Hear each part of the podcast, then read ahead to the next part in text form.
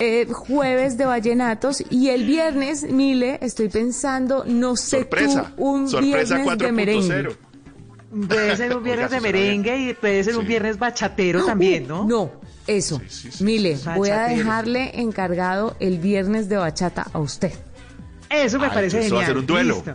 Sí, No, no, genial. Pues razones, como siempre, para que se queden conectados con nosotros. Chao, Juanita, Ana Milena, qué gusto. Chao. Feliz noche para A todos. ustedes, gracias como siempre. Quédense conectados con Bla Bla Blue. Buenas noches.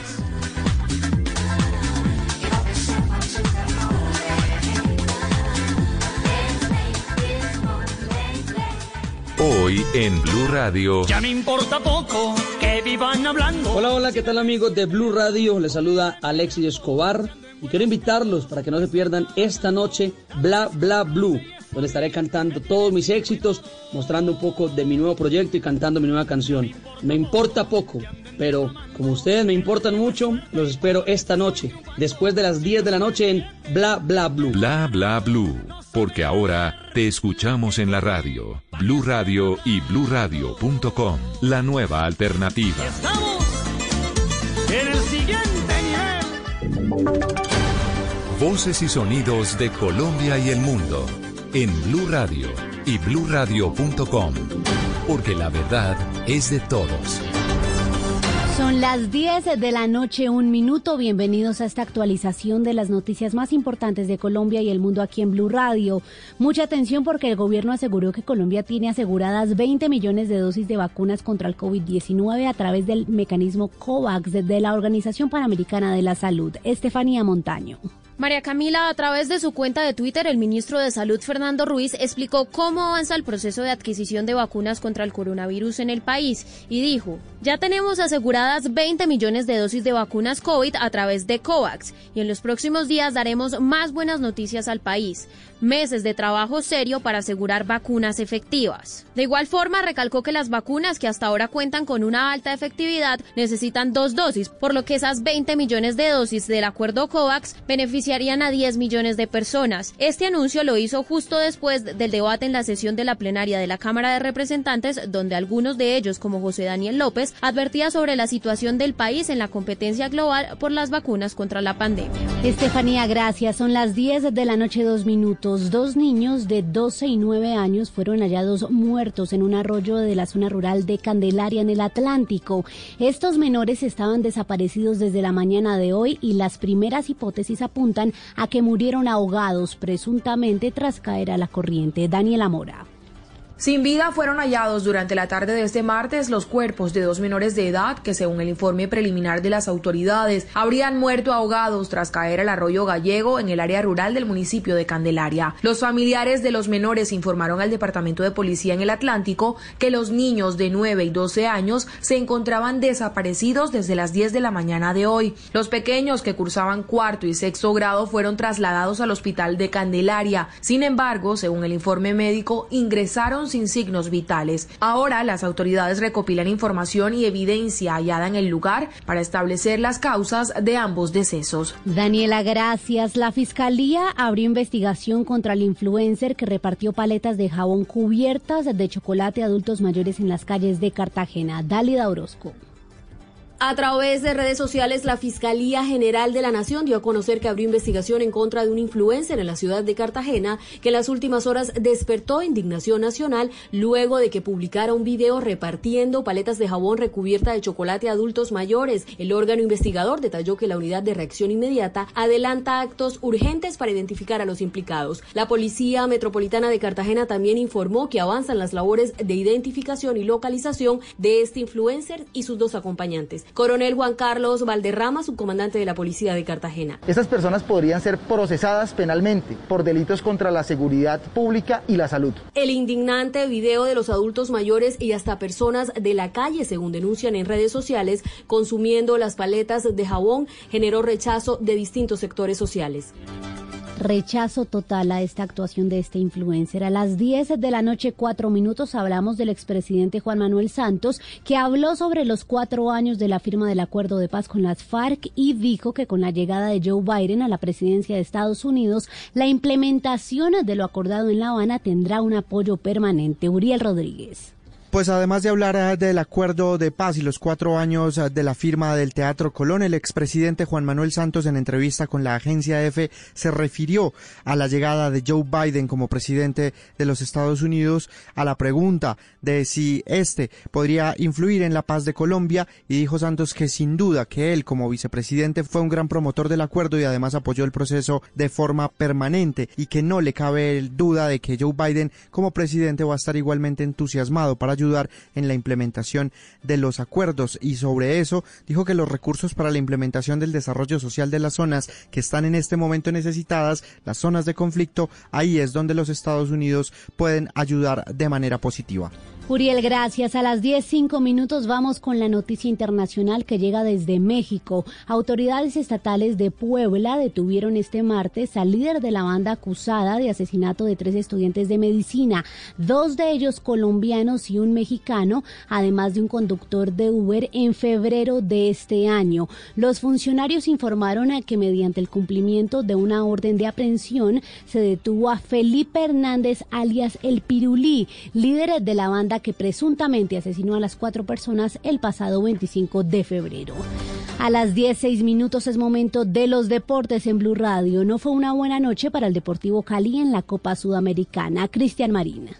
Pues Camila, no fue una buena noche para el Deportivo Cali visitando en territorio argentino a Vélez Arfiel en el partido de ida de los octavos de final de la Copa Sudamericana. El equipo colombiano terminó cayendo dos goles por cero en un partido plagado de controversia y polémica por las decisiones arbitrales. Tiago Almada a los 73 y a los 84 convirtió para los locales y se convirtió en el gran verdugo del cuadro azucarero que no tuvo cómo controlarlo. Ya en el cierre del compromiso el verde y blanco tuvo la posibilidad de anotar un gol de visitante que pudo haber sido fundamental cuando se juegue en los últimos 90 en suelo colombiano. Carlos Lizarazo derrochó una pena máxima a los 90 más 10 y le impidió al conjunto colombiano llegar con un poco más de tranquilidad a su feudo. Por ahora, en el regreso, el Deportivo Cali tendrá que planificar su compromiso del próximo sábado frente a la Equidad Seguros por los cuartos de final de la Liga Colombiana, serie que va igualada a uno, mientras que el próximo martes, a partir de las 7 y 30 de la noche en Palma Seca, el Cali estará recibiendo al Vélez Arfiel, buscando sobrevivir en el torneo continental. Noticias contra reloj en Blue Radio. La noticia en desarrollo. La Asamblea Nacional de Ecuador censuró y destituyó con su voto a la ministra de Gobierno María Paula Romo por su comportamiento durante los disturbios de octubre de 2019.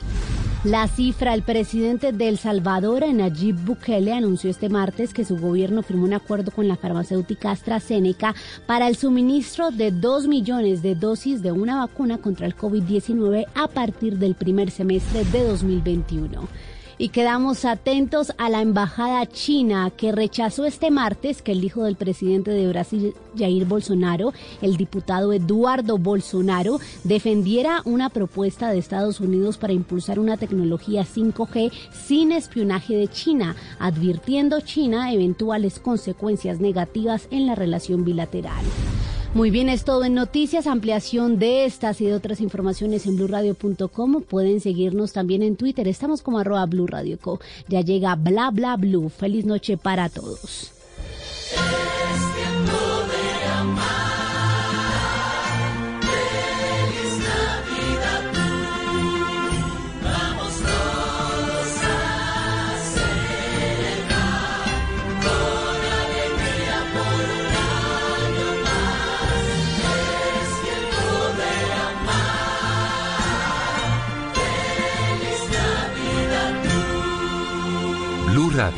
La nueva alternativa. Solo la más alta conciencia sobre nuestra vida cambiará la suerte de esta pandemia. Agradecemos a cada uno de nuestros clientes por ser esos aliados estratégicos que siempre han estado allí. Sientan la plena confianza que nuestra relación no se verá afectada por esta coyuntura. Nuestras plantas de harina de trigo, maíz y nuestra división de pasta, galletas, café y cereales continuarán operando como siempre. En todo momento estaremos dispuestos a garantizar un excelente servicio. En Organización Solarte, trabajamos pensando en usted. La gente ya no cree cuando le dicen esto. Su opinión es muy importante para nosotros. Así es. Opinas y no pasa nada. Nosotros vamos a cambiar eso. Ahora, tu opinión es muy importante para recibir bonos en entradas a cine, comida, ropa, almacenes. De Ingresa ya a chl.com.co e inscríbete gratis. CHL. Nos das tu opinión. Nosotros te damos beneficios. Tu talento podría estar sonando aquí, en la radio. Llegó Crea Sonidos Pacífico. Sé uno de los 20 solistas o grupos que grabarán un álbum musical de hasta 6 canciones, un videoclip y recibirán formación para fortalecer su emprendimiento musical. Ingresa a www.creasonidos.com e inscribe tu canción. Apoya Gobierno Nacional, Impulsa, Fundación Barco, Fundación Yuri Buenaventura. Apoya Blue Radio. Solo la más alta conciencia sobre nuestra vida cambiará la suerte de esta pandemia. Agradecemos a cada uno de nuestros clientes por ser esos aliados estratégicos que siempre han estado allí. Sientan la plena confianza que nuestra relación no se verá afectada por esta coyuntura. Nuestras plantas de harina de trigo, maíz y nuestra división de pasta, galletas, café y cereales continuarán operando como siempre. En todo momento estaremos dispuestos a garantizar un excelente servicio. En Organización Solarte, trabajamos pensando en usted. Elisa y Leonardo se conocieron en medio del dolor. Él quiere descubrir la verdad sobre el crimen de su prometida. Ella estará entre la espada y la pared y juntos enfrentarán un imperio de mentiras. Un amor buscando justicia. Gran estreno mañana después de lo que la vida me robó. Tú nos ves. Caracol TV. Si es humor, humor. ¿Qué tiene planeado para el paro? Por ahora solo cantar canciones protestas, como esta. Uy, esta me encanta. Es del gran poeta guatemalteco. ¿Qué es lo que hace un taxista seduciendo a la vida? ¿Qué es lo que hace un taxista destruyendo una herida? Si es opinión, Lo bueno, lo malo y lo feo, su merced, de la firma del acuerdo del Teatro Colón, su merced. Pues ignorita, lo bueno, miles de vidas que se han salvado. Y definitivamente que se demostró que el Estado era capaz de darle solución a un conflicto armado. Lo malo, que no se ha aprovechado suficiente el, potencial. Y lo feo es que las condiciones de seguridad eh, se están desmejorando tanto. Voz Populi, de lunes a viernes desde las 4 de la tarde. Si es opinión y humor, está en Blue Radio, la nueva alternativa. Estás escuchando Blue Radio. Es momento de descansar y prepararte para hacer de mañana un día extraordinario. Banco Popular. Hoy se puede, siempre se puede. Llegó la Feria Positiva, Feria Popular Digital para pensionados del Banco Popular. Un espacio de bienestar y mucha diversión para la generación que lo merece todo, donde encontrarás actividades de interés, tasas especiales en nuestra oferta diamante, descuentos en comercios aliados y mucho más. Ingresa ya a www.feriadiamante.com y conoce todo lo que tenemos para ti. Hoy se puede, siempre se puede. Banco Popular. Somos Grupo Aval. Vigilado Superintendencia Financiera de Colombia. En Blue Radio estamos con los habitantes de San Andrés y Providencia.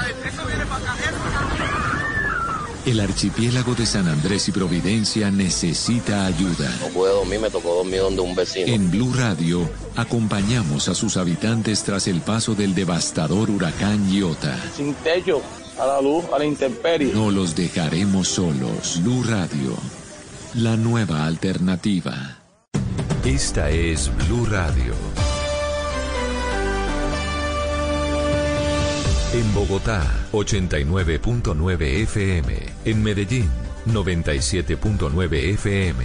En Cali, 91.5 FM. En Barranquilla, 100.1 FM. En Cartagena, 1090 AM. En Bucaramanga, 960 AM. En Pereira y el norte del Valle, 89.2 FM. En Tunja, 103.1 FM. En Villavicencio, 96.3 FM. En Armenia, 89.2 FM.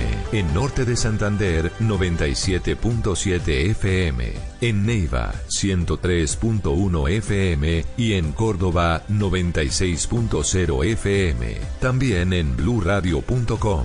En Facebook, Blue Radio Colombia. A través de Twitter en arroba Blue Radio Co. Y en la señal de TDT.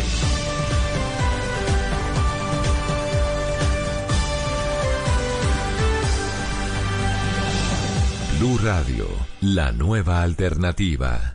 Hoy en Blue Radio. Ya me importa poco que vivan hablando. Hola, hola, ¿qué tal amigos de Blue Radio? Les saluda Alexis Escobar y quiero invitarlos para que no se pierdan esta noche Bla Bla Blue, donde estaré cantando todos mis éxitos, mostrando un poco de mi nuevo proyecto y cantando mi nueva canción. Me importa poco, pero como ustedes me importan mucho, los espero esta noche, después de las 10 de la noche en Bla Bla Blue. Bla Bla Blue, porque ahora te escuchamos en la radio, Blue Radio y bluradio.com, la nueva alternativa. En el siguiente nivel. ¿Qué se requiere para una buena conversación? Un buen tema, un buen ambiente, buenos interlocutores, preguntarles a los que saben y dejar que todos expresen su opinión. Cada noche encontraremos los ingredientes necesarios para las mejores conversaciones en Bla Bla Blue. La manera ideal de terminar el día y comenzar uno nuevo. Aquí comienza Bla Bla Blue. Conversaciones para gente despierta. En vivo, desde el estudio principal de Blue Radio, en Bogotá, Colombia. Aquí está Bla Bla Blue. Buenas noches. Muy buenas noches, muchísimas gracias. Estamos en vivo, 10 de la noche, 15 minutos. Bienvenidos, esto es Bla Bla Blues y vamos hasta la 1 de la mañana. Siempre vamos de lunes a jueves, de 10 de la noche a 1 de la mañana. En la primera hora, siempre invitados de lujo. Invitadazos. Alexis Escobar ya está aquí. Ya vamos a presentarlo. Muchas gracias. Está detrás de bambalinas. Ya sale aquí a la, al escenario principal. Después de las 11 vamos a hablar de tipos de compañeros eh, o de, trabajo, de esos que son tóxicos y cómo afrontarlos. O sea, porque es que sí, cómo pilotear esos compañeros de trabajo tóxicos. Después de las 11 estará con nosotros Eduardo Barrera, que es consultor en comunicaciones y marketing, es eh, máster en desarrollo organizacional. Y ojalá nos salga buen compañero esta noche para que nos acompañe y nos explique cómo piloteamos a esa gente tóxica. Pero como aquí hablamos todos y hablamos de todo, después de las 12 de la noche, abrimos nuestra línea telefónica del 316-692-5274, la línea de Bla Bla Blue, para que ustedes se comuniquen, nos cuenten qué están haciendo, porque nos estamos acompañando aquí entre todos. Y así que, bueno, estamos listos entonces. Tenemos un super programa, los acompañaremos hasta la una, ya estamos listos. Y por eso se ilumina el escenario número uno de Bla Bla Blue, para darle la bienvenida al señor Alexis Escobar. ¡Bienvenido!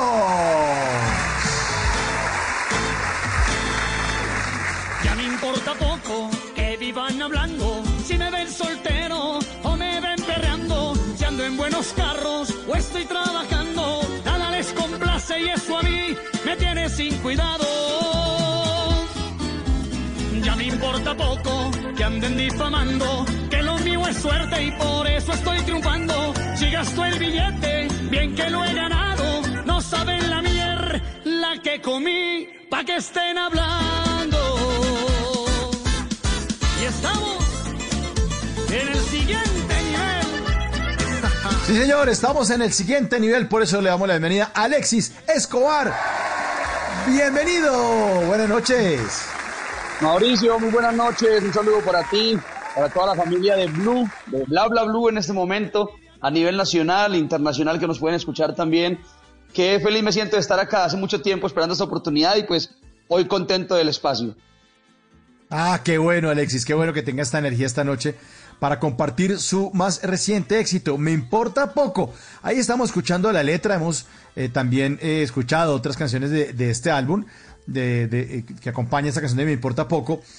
Pero esa canción es el desquite, ¿no? Hay mucha gente que anda pendiente si uno le va bien, le va mal. Más gente anda pendiente que uno le va mal, ¿no? Eso es una, una envidia y una vaina a ver en qué momento uno se cae. Hombre, eso es claro. Yo creo que la gente más pendiente de uno, de ver qué es lo que monta uno para montar algo parecido. La gente no quiere brillar con la luz que Dios le dio, sino estar pendiente de lo que la gente hace. Y creo que, creo que es el error de muchos. Yo, por lo general, cuando me preguntan, Alexis, ¿qué pasó con esta canción? ¿Por qué una tiradera, algo especial? Yo no, yo compongo lo que pasa en la vida real, canto lo que pasa en la vida real y ahí sí, como dice el dicho, el que le caiga el guante, que se lo chante, porque hay mucha gente que le va a caer. Seguramente, seguramente. Qué buena letra esa. Eh, y además en esta época de redes sociales y gente subiendo posts a Instagram y todos salen felices y el que compra alguna pendejada la muestra. Todo el mundo está como en una, estamos todos eh, como en una sociedad estar mostrando que estamos muy contentos, que nos está yendo muy bien y al otro lado hay una cantidad de gente que está deseando que uno le vaya mal, ¿no? Claro, eso es una competencia, se convirtió, el tema de redes sociales se convirtió en una competencia, el que más muestra, el que más tenga, el que menos sufra, o en otra ocasión el que más llore, porque también a veces gana ese. Entonces yo no sé ahorita qué está pasando, pero el tema, el tema ahorita es que con esta canción es contarle a toda la gente que cada quien tiene su propia luz, cada quien tiene su propio talento, cada quien tiene sus propias eh, cualidades y hay que sacarla a relucir, aprovechar, aprovecharse de ellas, aprovechar cada una de ellas, cada momento que, que tenga la oportunidad, no esperar que, que, una persona caiga para verle la caída y trabajar sobre el sufrimiento ajeno, no, hay que trabajar sobre el éxito propio. Me importa poco. La que comí, pa' que estén hablando. Y estamos en el siguiente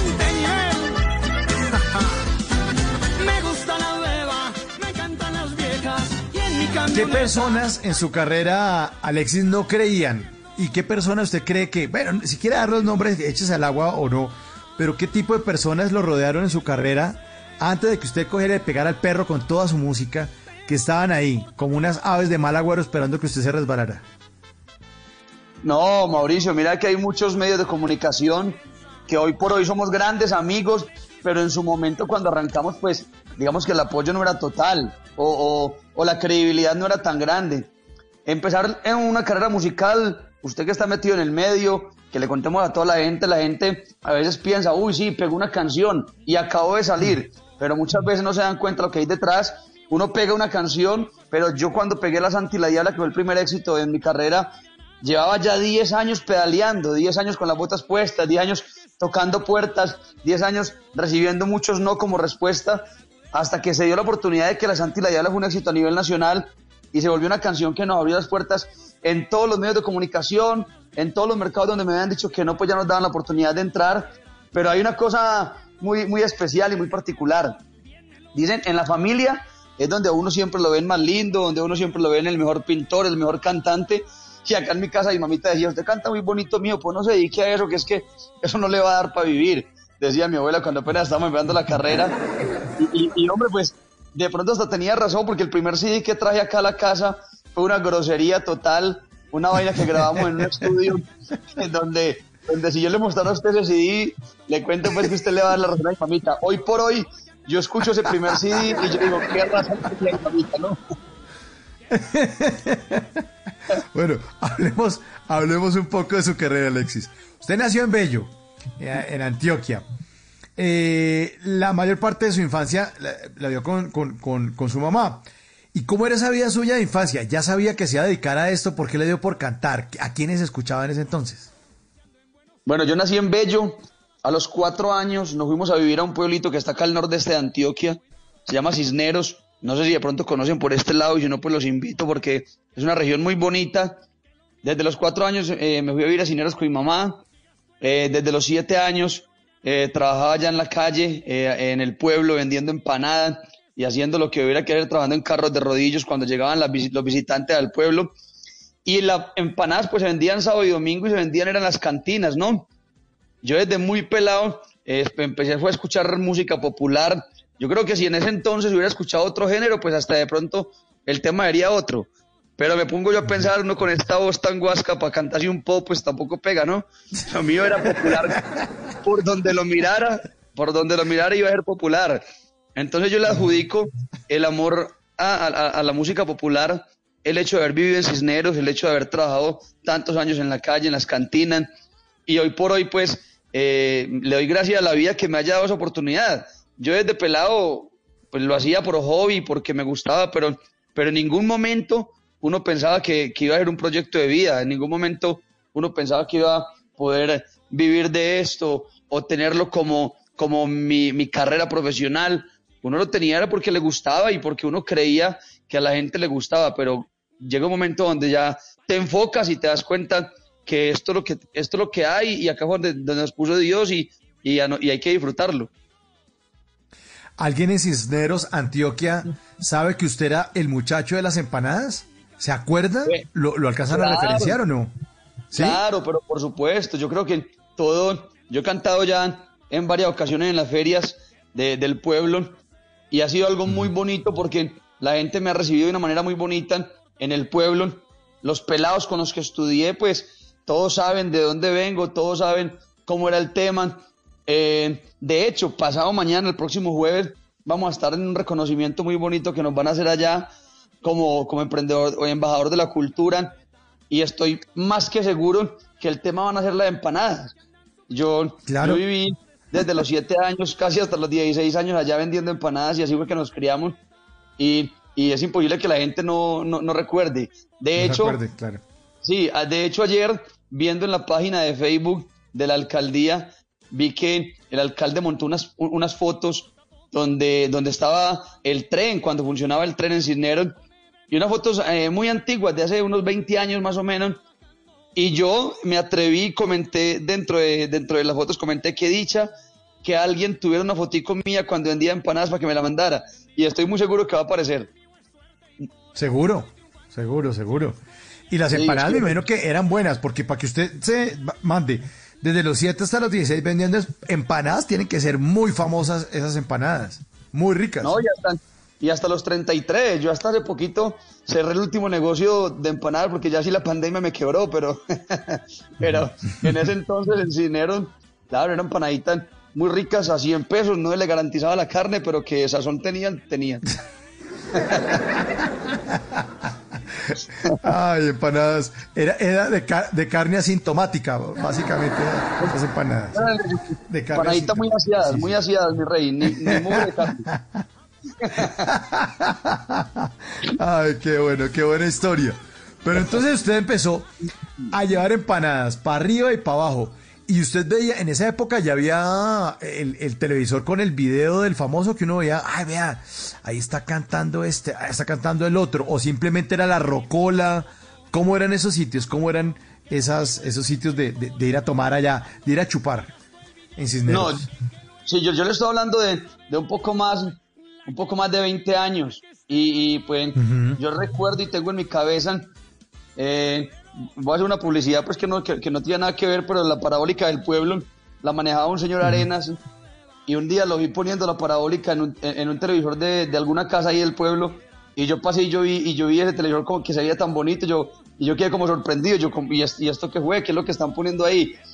Televisores sí habían, pero no, pero no digamos que, que habían esos canales que, que pasaran artistas o, o, o, canales como los que hay hoy en día, donde son netamente ¿sí? Eso eran muy, muy, muy, muy, muy extraño, o todavía no eran canales tan, tan fuertes, diría yo. Eso era lo que escucharon en la calle, lo que escucharon en el ferrocarril, lo que escucharon en la cantina. Y pues hermano, cuando un día, cuando menos pensé, llegué yo cantando en la casa un tema muy viejo que, que estoy seguro que lo conoce todo Colombia, que es Pueblito Viejo. Y mami dice, ¿usted dónde escuchó eso? Y yo, pues allá en la cantina lo estaban, lo estaban poniendo y, y, y empecé yo a cantar Pueblito Viejo, Ceniza del Viento, Los Guaduales y ya después empecé con la música de Darío Gómez, enamorado de la música de Luis Alberto Posada, y, vi que me gustaba, así como, como dice la Biblia, y vi que era bueno, me enamoré del tema, y cuando menos pensé, pues ya aquí estoy, vea, 33 años y todavía dándole. Todavía dándole, con me importa poco. Alexis Escobar esta noche aquí en Bla Bla Blue. Lo mío es suerte y por eso estoy triunfando. Si gasto el billete, bien que lo he ganado. No saben la la que comí, pa' que estén hablando.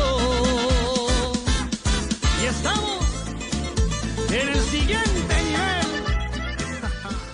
Y ahora en Bla Bla Blue, venimos a robar. Muchísimas gracias, venimos a robar porque venimos a robar.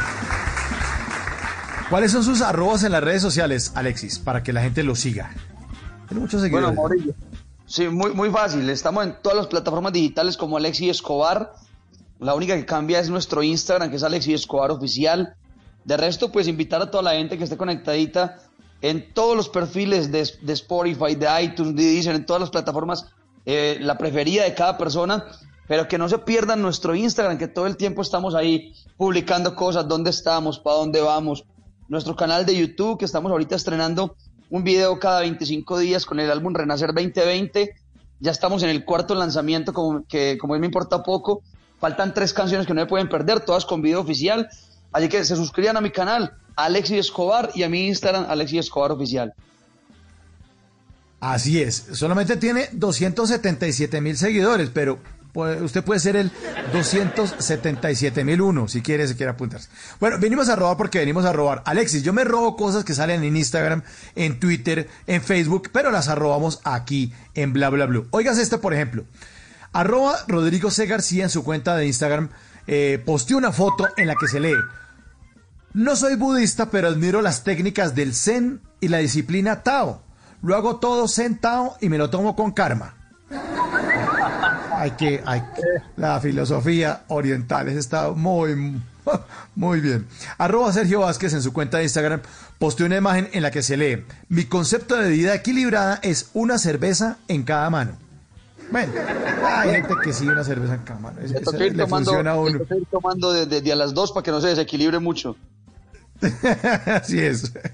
Vinimos a robar porque venimos a robar. Arroba Chajoto en su cuenta de Twitter escribió esto. Dice, a la izquierda la dividen sus ideas. A la derecha la une sus intereses. ¡Wow! Esta frase está fuerte. Está botado. Pero fuerte está, está botado. Bueno, y esta última, arroba Blue Man en su cuenta de Twitter, puso ese famoso meme que nos gusta, el de las banderitas, sí, que comparan la misma expresión dicha en otro país versus la que decimos aquí en Colombia. Entonces, pone, ay, cuidado, bandera de España, con, gusto, es mi deber. Bandera de Argentina, con gusto, señor, es mi deber. Bandera de Chile, claro, con mucho gusto, señor, es mi deber. Bandera de Colombia, ya te colaboro, dame un segundo. por. Venimos a robar porque venimos a robar. Ese es mucho Estamos Bogotá, ese es mucho pintados. Bla bla blue. Conversaciones para gente despierta.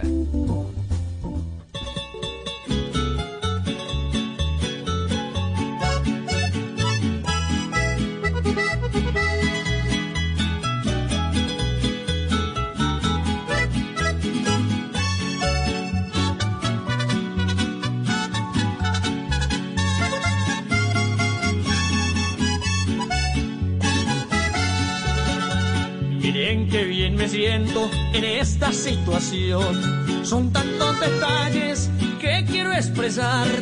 No me he enamorado y por amor no sufro yo, pues tengo suplente y también la titular.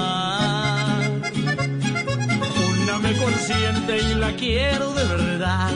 La otra me enloquece en la intimidad. ¿Qué hago si aquí adentro de mi pecho están las dos? Soy un hombre bueno, pues tengo un corazón. Yo quiero a la buena y deseo la mala.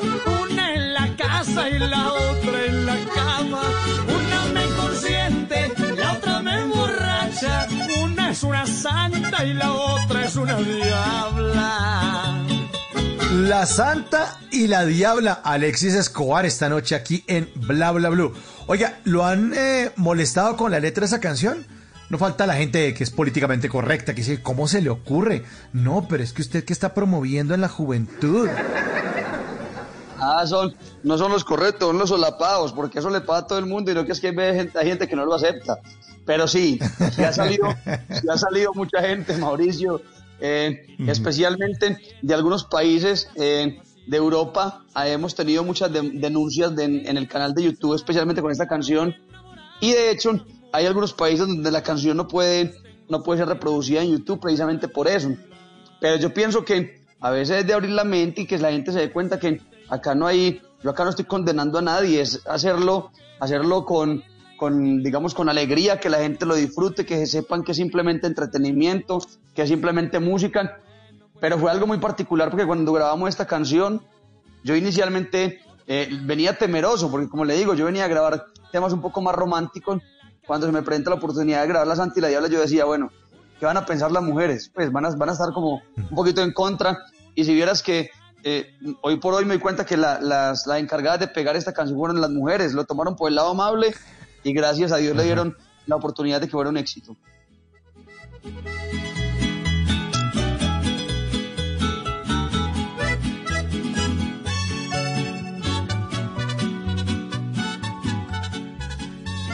Pero es que a veces la gente se pone tan correcta. Por ejemplo, cuando empezaron a criticar a Maluma, que los cuatro babies, yo decía, pero Si mis papás oían las dos mujeres de Alfredo Gutiérrez, ¿cuál es el problema? Las cuatro babies es la versión duplicada de, de las dos mujeres de Alfredo Gutiérrez. Entonces, ¿por qué en los años 80 la gente no le decía nada a Alfredo Gutiérrez? Todos bailábamos y ya, las dos mujeres de Alfredo Gutiérrez. ¿ah? Sí, sí, sí, es verdad, es verdad. Yo creo que a veces la gente también le, le, le pone mucho misterio a la cosa y es por joder, pero todo eso, todo lo, yo siempre digo que esos mismos que quieren, que quieren ser eh, detractores son los que convierten en, en, el trampolín para uno, son los que encargan de pegar las canciones. Yo creo que ellos dirán, hombre, no hubiera hablado tanto para que no me pegaran. Pero bueno, yo creo que de todo pasa. Sí, sí, sí, sí, sí. Empiezan a hablar, empiezan a hablar y terminan espegándolo. Eso pasa muchas Claro. veces, ¿no? Sí, las eso- tendencias. Los chismes, los chismes. La gente a veces quiere, quiere como hundir y terminan es sacándolo a uno a flote. Yo, yo por eso, cada que hay un chisme, voy y me lo averiguo para meterme bien como es. Esa es una buena técnica. Esa es una buena técnica. que quiero expresar.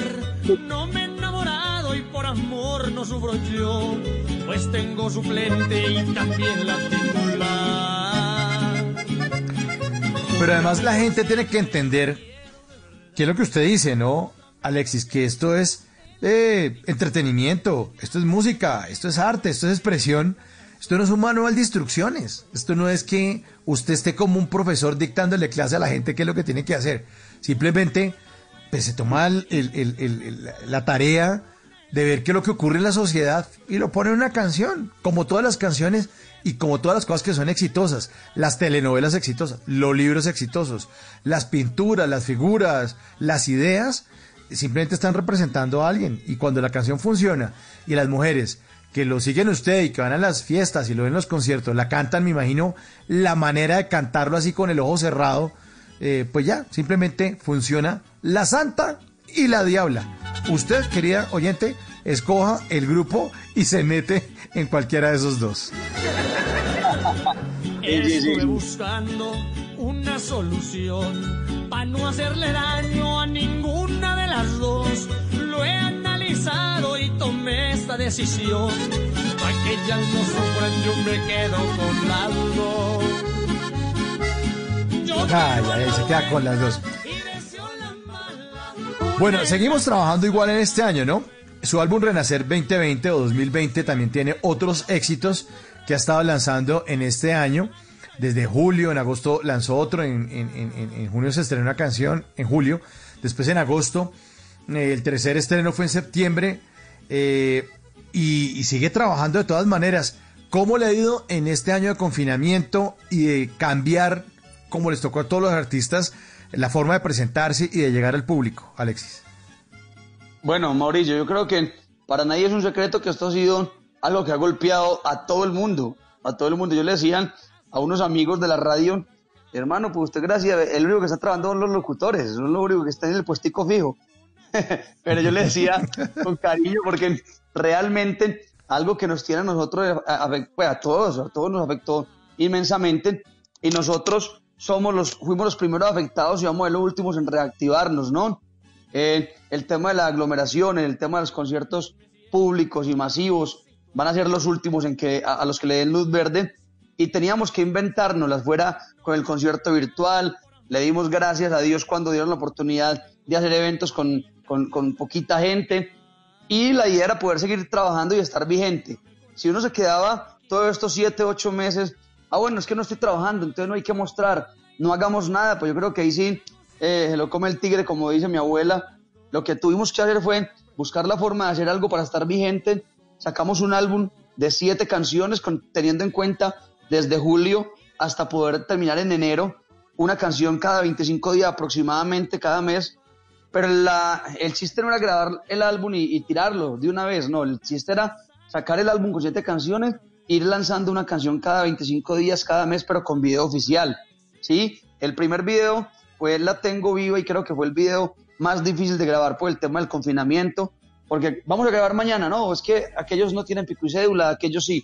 Ven, no que aquellos no pueden salir por ese sector, pero aquellos sí. Este fue el video más difícil, ya con Me Importa Poco, creo que tuvimos un poquito más de libertad y, y, pues lo, lo importante es poder hacer algo que la gente pueda disfrutar. El tema es que lo hemos hecho todos acá en Medellín, todo lo hemos rodado acá en la ciudad y pues un equipo humano muy bonito, con un equipo de trabajo que tenemos bastante interesante y que, y que creo que hemos ido eh, cumpliendo las expectativas de nuestros seguidores, ¿no? Yo no sé qué fue lo que te hice, pero me humillaste. Yo te di todo mi corazón, pero tú lo botaste a la basura y no te importó si me dolía. Ahora no salgo nunca de la cantina. Y el cantinero que me traiga más tequila. Ya no la voy a recordar, juro que la voy a arrancar. Y no me importa que hasta acabe con mi vida. La tengo viva, porque me bebí todo el licor de la cantina. Ah. Y es que ya no aguanta. Está buena esta letra, la tengo viva, la tengo viva. Se habla del desengaño, la traición, dolor. Ay, ay, Puro- puro esta, despecho, salió despecho. El 31 de julio se estrenó entonces La Tengo Viva de este álbum Renacer 2020. Después vino otra que se llama Quiere, quiere que le den. Señor, Eh, no, no, digo yo que, que uno saca una canción como La Anti y la Diablo y la gente empieza a criticar y saca una canción como esta y no Sí. lo llaman a uno qué, qué- qué tiene, qué necesita, por qué está sufriendo, No. qué, en qué puedo servir. Ay, ay, ay. Oiga, pero será que, será, Alexis, antes de que sigamos, ¿será que tomar si le, le ayuda a uno a, a, a paliar el sentimiento de la tusa? Tiene ¿El que tener, o lo hunde uno peor? tiene que ver que tenga el celular sin saldo, papi, porque usted borracho y con minutos pierde el año. Sí, hagamos esa campaña en Bla Bla Blue. Si va a tomar, entregue el celular. Campaña de Bla Bla Blue. Sí. Entrega el celular, entrega el celular. Bueno, sigamos Ah, a- con esto. Sigamos, sigamos, sigamos. Ah, Adelante, Alex. Ad- Adelante, sigamos. No, no, digo yo que lo, lo que tú dices, yo creo que el tema del licor es simplemente un, un refugio. Yo no incito a la gente, vea, escucha una canción y una de aguardiente. Eh, eh, el tema del despecho eh, eh, junto con el licor es un refugio porque a veces la gente cuando está despechada cree que con el licor va a olvidar, por el otro día amanece peor. Con el mismo despecho y en Guayabao, entonces doble. Esa sí es dura, esa es dura. La tengo viva, la tengo viva, Alexis. Escobar esta noche no aquí en Bla Bla importa, solo quiero la bebida y que sirvan otra que hoy yo cierro la cantina. La tengo viva porque me bebí todo el licor de la cantina. Y es que ya no aguanta que jueguen más con mi vida. Yo que lo di todo y solo me causan heridas. La tengo viva porque me bebí todo el licor de la cantina.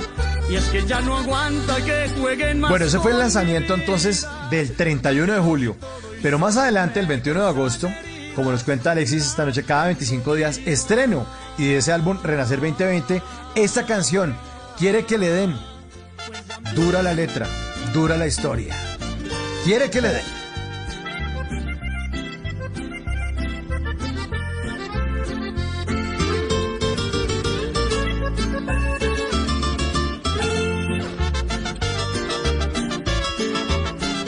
Bla bla blue. No es justo que ella esté sufriendo por las heridas que alguien le causó.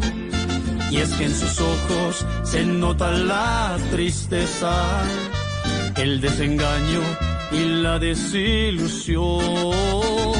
Y eso no es justo que hoy la vean llorando y tratando de olvidarse del dolor. Muy solitaria, hoy la ven caminando. Esta, esta, esta historia es dura. Quiere que le den, ¿no? Las mujeres que sufren desamor y además, uy, eso- esos golpes que les dan los hombres a las mujeres son duros. Sí, sí, por eso en Esta esta letra sí canción, es dura. y por eso en esta canción quisimos hacer más bien eh, un poquito ponernos a favor de ellas, de esas que han sufrido tanto, de esas que han tenido esos hombres maltratadores, que son descuidados, que no le dan el cariño. Y ahí dice, ella quiere que le den, que le den cariño, que le den placer, que le den atención, que le den amor.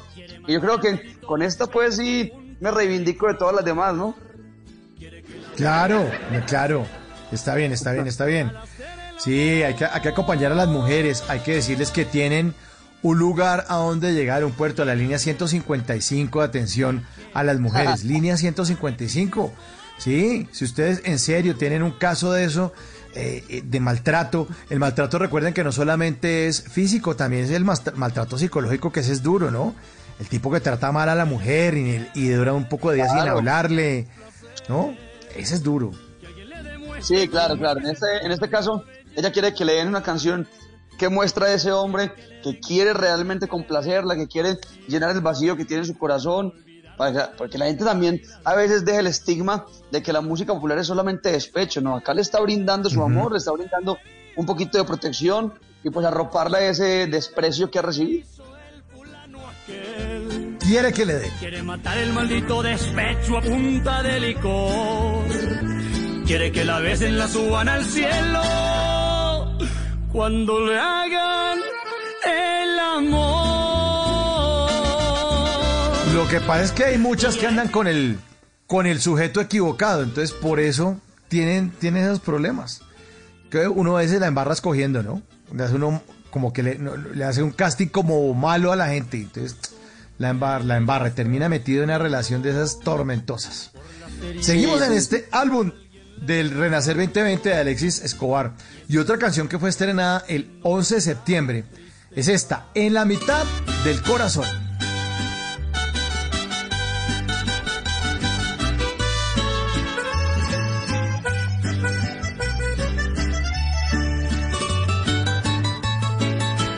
La Blue. Conversaciones para gente despierta. Pienso sufrir, ya se fue el dolor pues traicionaste lo que yo por ti sentía. Cada noche, cada día, me arrepiento de tu amor. Me duele tanto ver toda tu hipocresía. Dices que todo es mentira y que no hay explicación. Y no es justo, me clavaste ese puñal en la mitad del corazón. Y no es justo que termine así mi vida por una ilusión perdida que nunca me valoró. Y no es justo, me clavaste ese puñal en la mitad del corazón. Ya contigo yo no pasaré mi vida con una ilusión perdida que nunca me valoró. Esta sí es de despecho. Esta sí es de despecho con toda, con toda, en la mitad del corazón. Sí, sí, esa canción, el nombre lo dice todo, el nombre dice todo, en la mitad del corazón. Le clavaron el puñal y yo creo que muchas veces a uno se lo clavan el puñal en el corazón solamente con un desprecio, solamente cuando uno está enamorado y no le prestan atención, cuando uno pierde la mujer que quiere. Bueno, yo creo que hay muchas maneras de sentir el corazón partido, ¿no? ¿En qué momento usted ha sentido el corazón partido? Porque estas son letras que usted compone, pero ¿le ha tocado en serio? ¿De verdad? Usted dice, uff, ahora sí me, ahora sí tengo letra y argumento para sentarme a escribir. ¿Le ha pasado?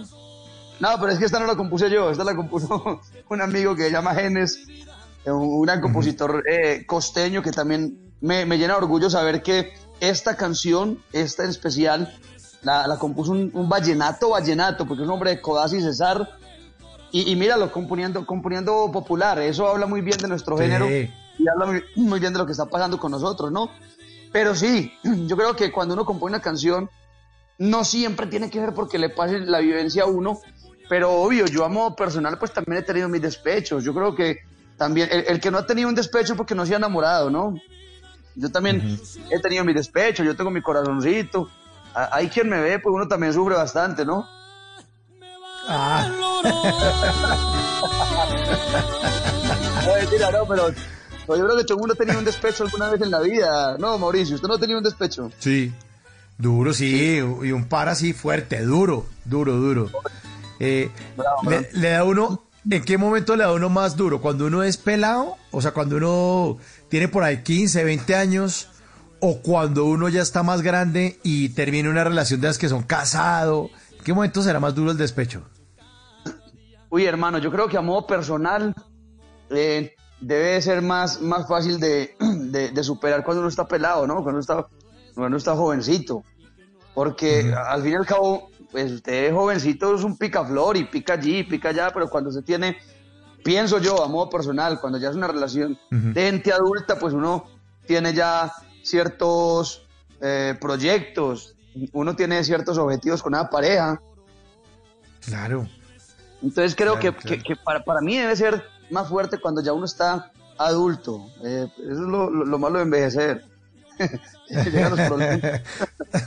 Pero además porque uno siente, cuando, cuando uno se separa, uno siente que fracasó, porque uno tenía una empresa, es como un negocio.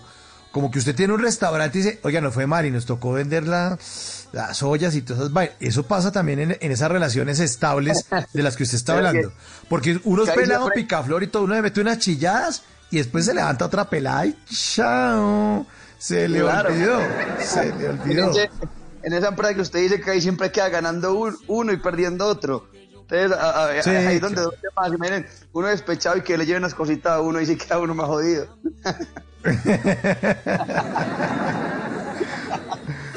Oiga, oiga, eh, Alexis, en, en la segunda hora, ahorita después de Voces y Sonidos, vamos a estar hablando acerca de los compañeros de trabajo tóxicos. Les le hicimos una pregunta a nuestros oyentes en nuestra cuenta de Twitter, en arroba Blue Radio Co.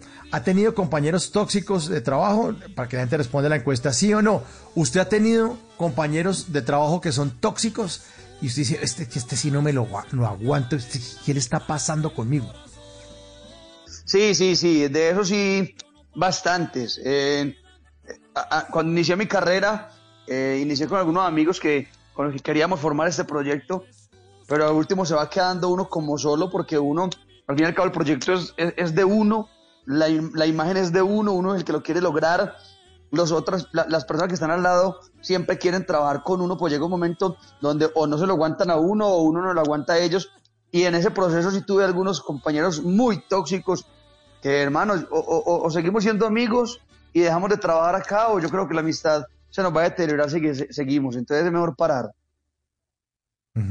Así es, así es. Y en esa mayoría están todos. Ahí la encuesta que pusimos, ¿ha tenido compañeros de trabajo tóxicos? Numeral compañeros bla bla bla. Sí, 92%. ah, el 92% de los oyentes. Eso Sí, a uno- que la empresa está llena Ah. de tóxicos. No falta que uno sea el tóxico de otro. Sí, sí, claro, no, seguramente, seguramente debe haber muchas personas que dicen, uy, este man no me lo soporto, pero, pero ¿qué hace uno? ¿Qué hace uno? Ahí sí, pues, de malas como la piraña mueca. Me importa poco. Me importa poco. Sí, señor. Ahí sí como la letra de su canción. Me importa poco. Oiga, Alexis, pero usted se la pasa en este mundo de la creatividad. Dice que tiene más de 60 canciones grabadas, 200 canciones compuestas, de vivencias personales, cosas que se le vienen a la mente. ¿En qué momento usted se inspira tanto? Te anda con una libreta ahí al lado apuntando todo, mirando gente, qué es lo que hace, qué es lo que conversa la gente o cómo es el tema. No, mira que la, la gran mayoría de las, de las composiciones que tengo, no me siento a escribir la canción porque cuando yo estoy, uno está en la casa y dice, eh, man, te a escribir, no sale nada. ¿Sí? Yo siempre pienso que las canciones llegan en cualquier momento y lo primero que hay que hacer es coger el teléfono celular, grabar una notica de voz de lo que se le vino a la cabeza y ya cuando llego a la casa, pues con esa idea que tengo grabada, empiezo a componer la canción. Eh, no es estar pendiente de, de qué habla la gente, pero muchas veces esas historias también funcionan. Es más que todo pensar en lo que la gente quiere escuchar. Mira, digo una cosa, Mauricio. Hoy en día todas las temáticas están inventadas, ¿sí? Todas las temáticas están inventadas. Amor, desamor, la mujer del amigo, o sea, eso ya está inventado. Simplemente con las mismas temáticas haga otra versión, haga otra canción, haga algo que no se parezca a nadie. Pero uno, si va a cantar una canción de amor, pues todas van a ir a lo mismo, al amor, sea de hombre para mujer o viceversa. Entonces yo creo que el tema de las temáticas, si uno le rompe la cabeza inventando una temática y se va a quedar toda la vida, eh, cu- cuando hoy yo creo que en el mundo una mera aplicación tiene 9 millones de canciones, entonces creo que va, o sea, no, no va a encontrar una temática diferente, creo que nunca. Eh, ahorita es coger cada temática y hacer algo eh, con melodías diferentes, eso sí puede funcionar. voy por donde quiera. La verdad no decía mi mamá que para la envidia no hay receta. Pero ya me importa poco. Qué buena esa frase, que para la envidia no hay receta. Me encanta esa frase, está buenísima. Eso, eso es claro, yo creo que uno no, no necesita tener el truco para la envidia, el que es envidioso es envidioso. Me imagino, Alexis, que cuando usted le empezó a ir bien, todas esas personas que decían, ah, este eh, vago ahí que va a salir con algo, cuando ya le empieza a ir bien, ahí empieza a sentir la envidia, ¿no? Y además, la envidia que uno también más le duele es de la gente que es cercana. ¿no? Que son como los supuestos amigos de uno cercano y uy, pero ca- cambia de carro, ¿no? O compra el primer pichirilo, uy, pero nos está yendo re bien. Y uno siente en esos dientes como una rabia, una envidia y como harta. Que le salen las calzas mencionando eso. Pero vea que ahí me pasó algo exactamente lo que usted está diciendo, Mauricio. Exactamente, cuando compré mi primer carro, tuve una experiencia así con un amigo, al que quiero mucho incluso, y pasaron dos semanas, tres semanas, un mes, y, y nunca vino a ver el carro, y, y yo, pero venga pues papi, venga para que vea el carrito, conozca el carrito, hermano. Y la respuesta fue, "Mm, ni que yo no- nunca hubiera visto un carro. Y yo, pues sí, pero, pero, pero no el mío, no, no en el que vamos a andar, no, no el que hemos trabajado. Entonces yo creo que es lo que tú dices, es verdad, eh, la envidia duele más cuando es de personas cercanas. Cuando es de alguien que tú no conoces, pues vaya y venga. Eso con oración, oracioncitas y agüita bendita sale, pero de una persona cercana sí duele. ¿Y usted es muy religioso, Alexis? ¿Le gusta rezar Pues- mucho? Bueno, yo, yo, yo soy de una familia muy, muy católica y una familia demasiado creyente, demasiado religiosa. ¿Paisas? Sí, claro, paisas. Como tal, Sí. usted entra a mi casa y lo primero que encuentra es una imagen del Divino Niño, otra de San Miguel Arcángel, esto acá parece un altar. Pero, pero a la mamita le gusta y pues gracias a Dios, hermano, yo he sido criado de esa manera. Entonces mi oracioncita no me falta. Eh, mi- mientras que pueda, ahorita por la pandemia, pues uno un poquito alejado de la iglesia, pero, pero sigue orando, pues para eso está Televida. ¿Y, y, y usted es agorero? ¿Tiene algún ritual de pronto antes del show, en el camerino, antes de salir? ¿Una camisa preferida?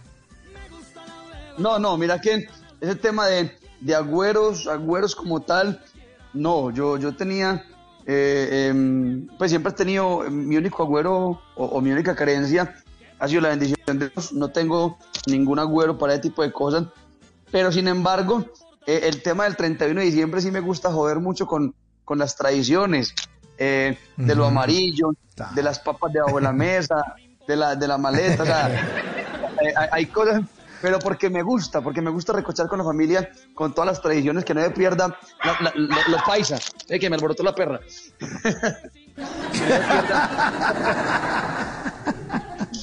¿Qué perra tiene? Tengo dos ¿Qué perrita tiene? papi, pero- tengo dos pinches, pero eso parecen dos leones. Entonces, el tema, el tema de, lo- de las tradiciones, sí, para que no me pierda como, como, como lo que siempre nos han enseñado, pero, pero agüeros como tal, no, afortunadamente, nada, creo en Dios y ya.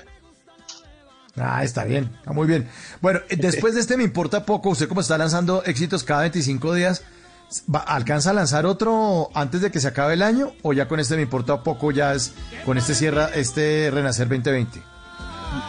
Pues Mauricio, si es por cumplirle a la gente, alcanzaríamos a lanzar una canción más. Si es por cumplirle a la gente, pero para cómo está sonando la canción, para cómo están recibiendo, me importa poco. Yo tengo toda la intención de, de- de dejarla hasta enero y en enero lanzar la Sí. canción siguiente, la canción siguiente, porque realmente el tema está siendo muy bien recibido, la gente lo está aceptando de una manera muy bonita, entonces pues quisiera que la gente, eh, no quisiera quedarles mal porque se les prometió a los seguidores y, puede que sean 200 mil o pueden que sean 10 los que estén esperando cada 25 días una, una canción, pero me encantaría poderla hacer eh, un, tiempito más para que esta canción coja más fuerza.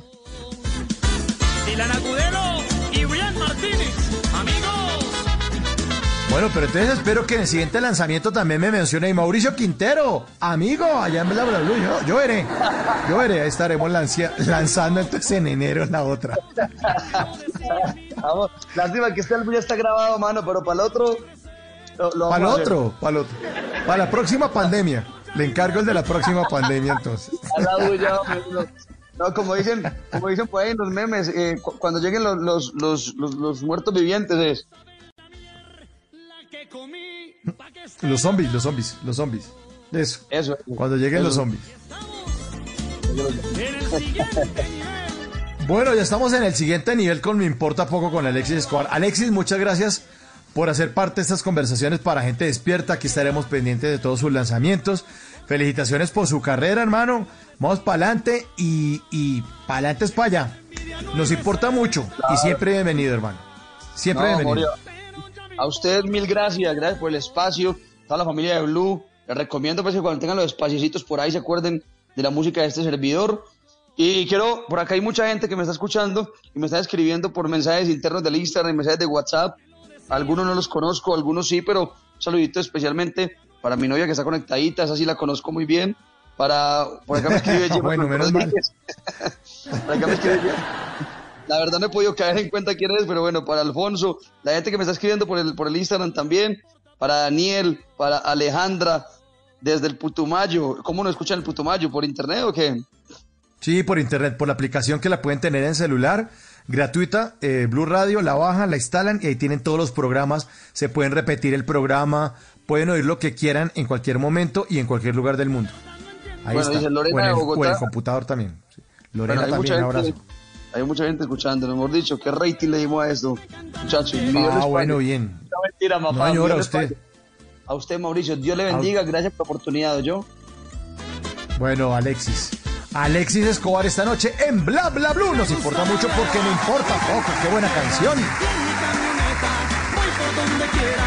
La verdad no entiendo por qué andan sufriendo. Bien me lo decía mi mamá.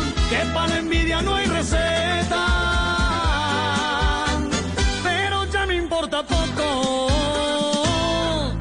En las noches la única que no se cansa es la lengua. Por eso, de lunes a jueves a las 10 de la noche empieza Bla Bla Blue con invitados de lujo. Le saluda la chilindrina. Soy Bonnie Cepeda. Les habla Michelle Brown. Yo soy Liz Pereira. Checo Acosta, el príncipe del carnaval. Soy Claudia Bamón. Los saluda Alfredo de la Fe. Yo soy Maía. Con buena música, con historias que merecen ser contadas, con expertos en esos temas que desde nuestra casa tanto nos inquietan y con las llamadas de los oyentes que quieran hacer parte de este espacio de conversaciones para gente despierta. Bla bla blue. De 10 de la noche a 1 de la mañana. Bla bla blue. Porque ahora te escuchamos en la radio. Voces y sonidos de Colombia y el mundo en Blue Radio y bluradio.com. Porque la verdad es de todos. Ya son las 11 de la noche y dos minutos. Soy Javier Segura y se hace una actualización de las noticias más importantes de Colombia y del mundo en Blue Radio.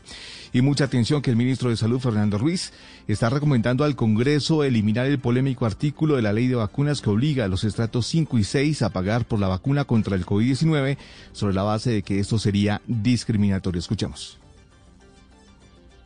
De manera que lo que va a suceder en Colombia, como sucede todos los días con el programa Prueba de Inmunizaciones, es que cada colombiano tenga derecho a su vacuna de acuerdo con los criterios de priorización. No es factible en nuestra visión y en el análisis jurídico que hemos hecho eh, simplemente des- descartar o poner o in- inducir el pago o obligar el pago de vacunas o el no acceso de vacunas eh, por condiciones, cualquier condición, incluida la condición de ingreso socioeconómico.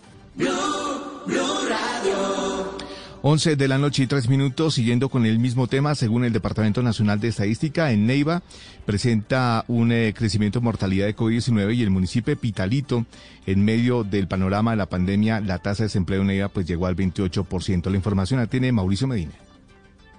En el Huila, según el Departamento Nacional de Estadística DANE, en la actualidad presenta un crecimiento por mortalidad de COVID-19 en los municipios de Neiva y Pitalito y también presenta un panorama de desempleo del 28% en la capital huilense, sobresaliendo la estabilidad económica del sector agropecuario en el departamento. Así lo confirmó en Neiva Juan Daniel Oviedo, director del Departamento Nacional de Estadística DANE. Pudimos establecer cómo eh, la ciudad de Neiva y el municipio de Pitalito están presentando con corte al primero de noviembre unas tasas de mortalidad que superan el promedio nacional 122 defunciones por cada 100.000 habitantes. Y por eso vinimos a hacer un balance en un compendio estadístico. Eso significa que el departamento de Huila tiene una vocación agropecuaria muy importante. En Neiva, en medio de la pandemia, las afectaciones continúan, dejando un crecimiento en el desempleo en los sectores del servicio de transporte, restaurantes, comida rápida, supermercados y salas de belleza, que hoy día solicitan ayuda del gobierno para avanzar con sus diferentes empresas y no llegar al cierre total. 11 de la noche y 4 minutos en la región Caribe continúan aumentando la capacidad para procesar pruebas de COVID-19. Con la adquisición de nuevos equipos, la Universidad Atlántico podrá procesar hasta mil muestras diarias. Ingel de la Rosa. El Laboratorio de Investigación en Biología Molecular de la Universidad del Atlántico fue dotado con nuevos y modernos equipos automatizados con capacidad para procesar hasta 96 muestras de COVID-19 cada 40 minutos. Así lo explicó Roberto García, docente investigador. Hemos logrado recibir la adquisición de 23 equipos sofisticados que nos permiten ondear en los procesos de investigación, aumentando así de 120 muestras que podíamos procesar en el día hasta 1000 muestras diarias. Este laboratorio cuyo fortalecimiento se se logró con una inversión de la Gobernación del Atlántico y de la Universidad superior a los 4.700 millones de pesos. Cuenta con capacidad para la realización de pruebas no solo de COVID-19, sino también de otros agentes como dengue, zika, chikungunya, chagas y malaria. 11 de la noche y 5 minutos en Cartagena, la Oficina de Gestión del Riesgo inició la entrega de ayudas humanitarias a cerca de 13.000 familias afectadas por el paso de la tormenta tropical Iota. Dale Orozco. Desde este martes y hasta el próximo viernes 27 de noviembre se llevará a cabo la entrega de ayudas humanitarias a cerca de 13.000 familias en la ciudad de Cartagena que resultaron afectadas por el paso de la tormenta tropical Iota. Las familias podrán reclamar las ayudas entre las 7 de la mañana y las 3 de la tarde en una bodega ubicada en el barrio El Bosque de acuerdo a su número de cédula. En el caso de hoy le corresponde a las personas cuyas cédulas terminen en 1, 2 y 3 y así consecutivamente el resto de los días. Fernando Abello, director de la Oficina Asesora para la Gestión del Riesgo de Cartagena. Tenemos algo más de 100 personas que nos están apoyando entre los diferentes organismos de socorro, la Armada Nacional, la Policía que nunca nos ha dejado de apoyar en este tema. Tenemos dos puntos de bioseguridad y cumplimos con toda la normatividad con relación al tema. La idea es hacer una entrega rápida, oportuna, Recordemos que en Cartagena el paso de Iota causó inundaciones en el 70% de la ciudad y dejó más de 31 mil familias afectadas. 11 de la noche y 6 minutos. Hay alerta en varios municipios aguas abajo del embalse de Topocoro tras el anuncio de Isagen sobre la apertura de dos compuertas luego de que el agua llegara a su cota máxima en la represa Julia Mejía. Las autoridades advirtieron a las comunidades ubicadas a orillas del río Sogamoso en Santander para que tomen medidas de prevención necesarias por el vertimiento controlado del embalse Topocoro. Isagen informó que por las intensas lluvias aumentó el caudal de los ríos Sogamoso, Suárez, Chicamocha y Chucurí que desembocan en dicho embalse y por eso es necesario reabrir dos de sus compuertas. La empresa le pide a las comunidades aguas abajo que tomen medidas de prevención frente a posibles inundaciones, especialmente en el municipio de Puerto Wilches y Sabana de Torres, que recientemente resultaron inundadas por la ola invernal. Noticias contra reloj en Blue Radio. Y cuando ya son las 11 de la noche y 7 minutos, la noticia en desarrollo, el partido FARC está confirmando el asesinato de Paula Andrea Osorio García, firmante del acuerdo de paz. Esto pasó en el municipio de Atrato, en el sitio conocido como El 9, cerca del proyecto productivo de kilómetro 8. Hizo dejación de armas en Vidri, en Vigía del Puente del Fuerte en Antioquia, y perteneció al Frente 34 de las FARC-EP la cifra. La Fiscalía está asegurando que tiene una tasa de esclarecimiento de femicidios del 94%. Y seguimos atentos porque el Congreso de Ecuador destituyó este martes a la ministra de Gobierno, María Paula Romo, al considerar que incumplió sus funciones durante las violentas protestas del año 2019. La ampliación de estas y otras noticias en blurradio.com y en Twitter en arroba blurradioco. Continúen disfrutando de Bla Bla Blue, conversaciones para gente despierta.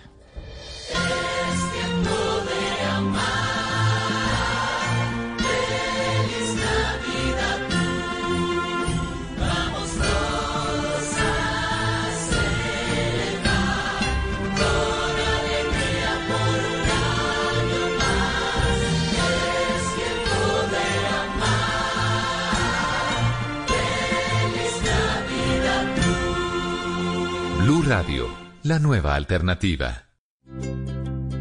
¿Qué es ser mamá? Ser mamá es enseñar. Es ser el centro, el comienzo y el final de la familia. Es hacer cada momento especial. Es unir las generaciones y pasar el legado. Tal como hace mucho tiempo, ella te lo pasó a ti. Super Arepa. La harina para hacer arepas de las super mamás. Trabajamos pensando en usted. Tu talento podría estar sonando aquí, en la radio. Llegó Crea Sonidos Pacífico. Sé uno de los 20 solistas o grupos que grabarán un álbum musical de hasta 6 canciones, un videoclip y recibirán formación para fortalecer su emprendimiento musical. Ingresa a www.creasonidos.com e inscribe tu canción. Apoya Gobierno Nacional, Impulsa, Fundación Barco, Fundación Yuri Buenaventura. Apoya Blue Radio. Estás escuchando Blue Radio. Es un buen momento para dejar volar tu imaginación con un buen libro o con esa película que tanto querías ver. Es tiempo de cuidarnos y querernos. Banco Popular. Hoy se puede. Siempre se puede. Hoy estás a un clic de elegir tu cuenta ideal. ¿Quieres consultas ilimitadas y sin cuota de manejo? Clic. Enterarte de cualquier movimiento. Clic. ¿Tener retiros ilimitados? Clic. Haz clic en bancopopular.com.co y elige tu cuenta ideal. Banco Popular. Hoy se puede. Siempre se puede. Somos Grupo Aval. Vigilado Superintendencia Financiera de Colombia. Hoy estás a un clic de elegir tu cuenta ideal. ¿Quieres giros gratis? Clic. Cientos de descuentos. Clic. Sin cuota de manejo. Clic. Haz clic en bancopopular.com.co y elige tu cuenta ideal. Banco Popular. Hoy se puede, siempre se puede. Somos Grupo Aval. Vigilado Superintendencia Financiera de Colombia.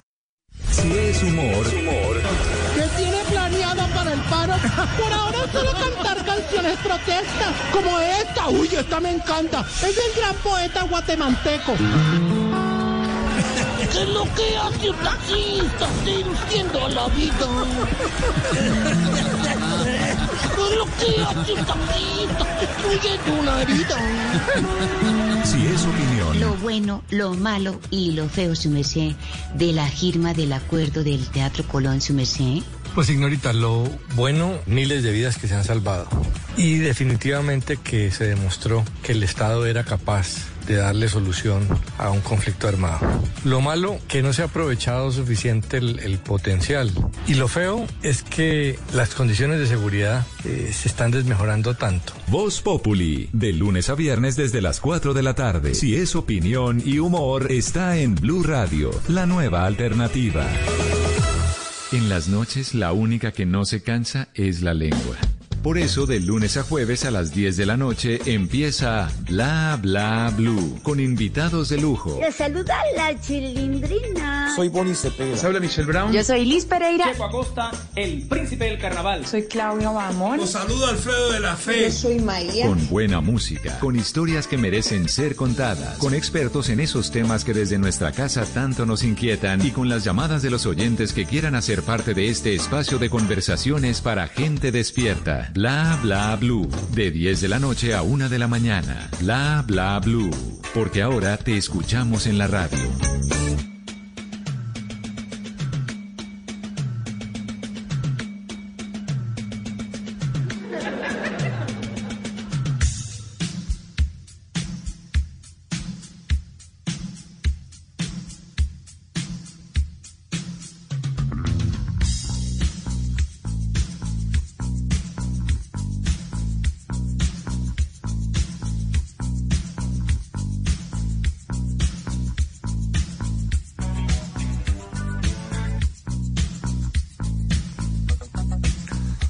De la noche, 13 minutos. Muchos ya identifican esta canción. ¿Se le hace conocida a usted? Sí.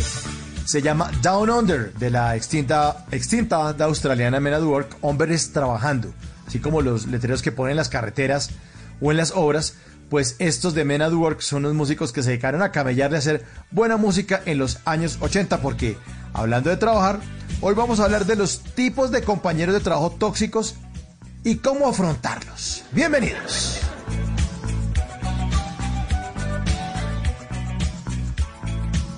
Bla bla blue.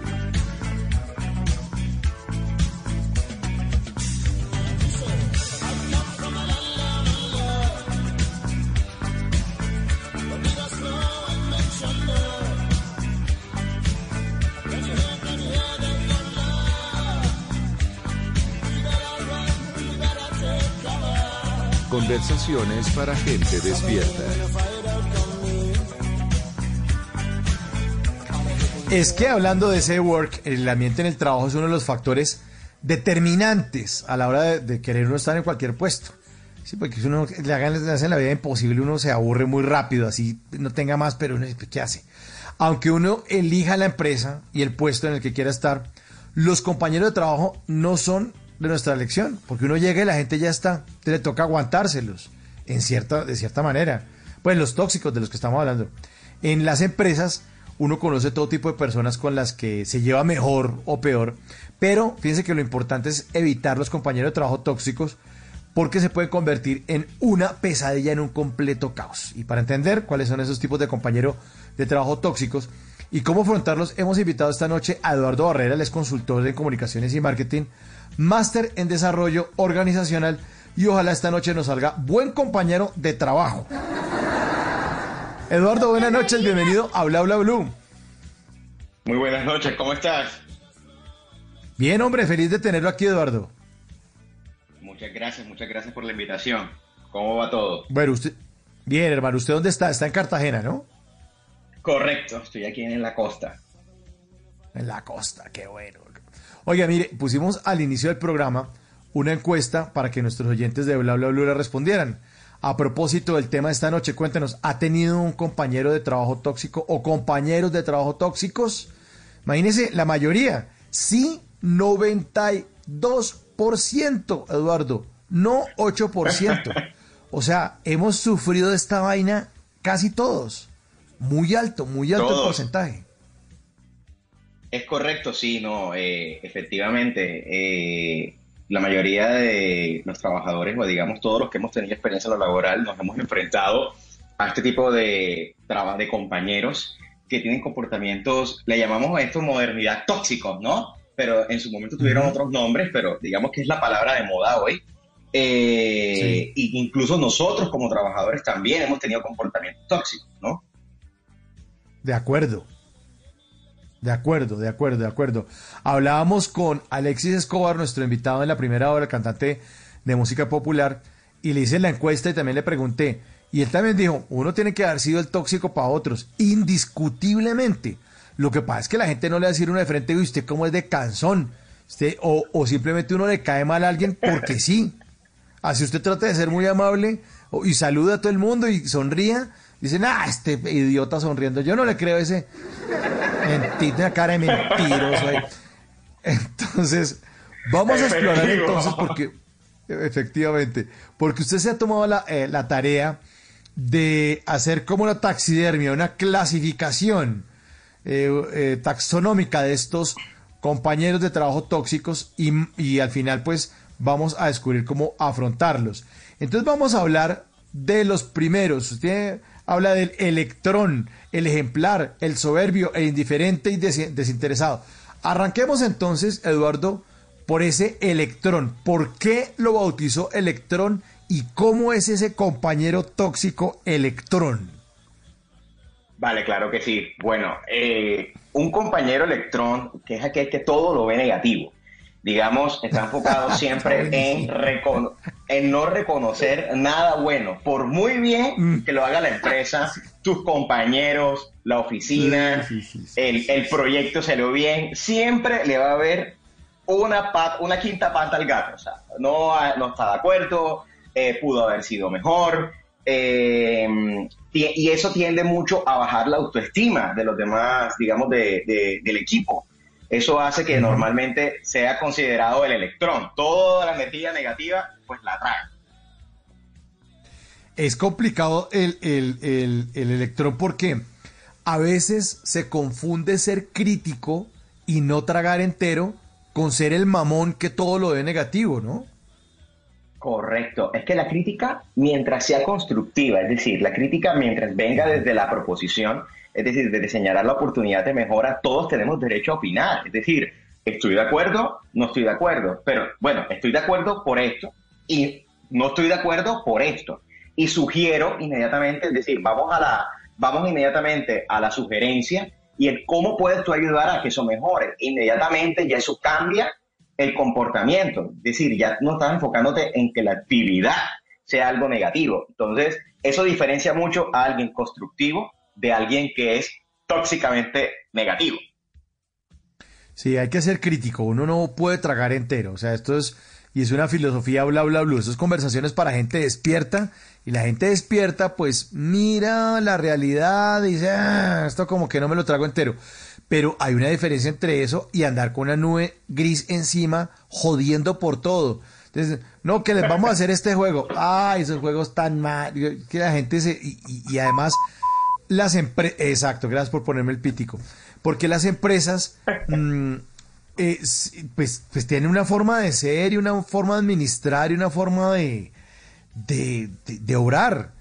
Ya si a uno no le gusta, pues hermano, ahí está el computador, hay un archivo en Word y siéntese y redacte la carta. Pero mientras tanto, mientras tanto, suave, suavecito, porque es que, Claro, es que, es que en serio, claro. yo he tenido, yo he tenido tóxicos de esos, Eduardo, hartos, hombres y mujeres, duro.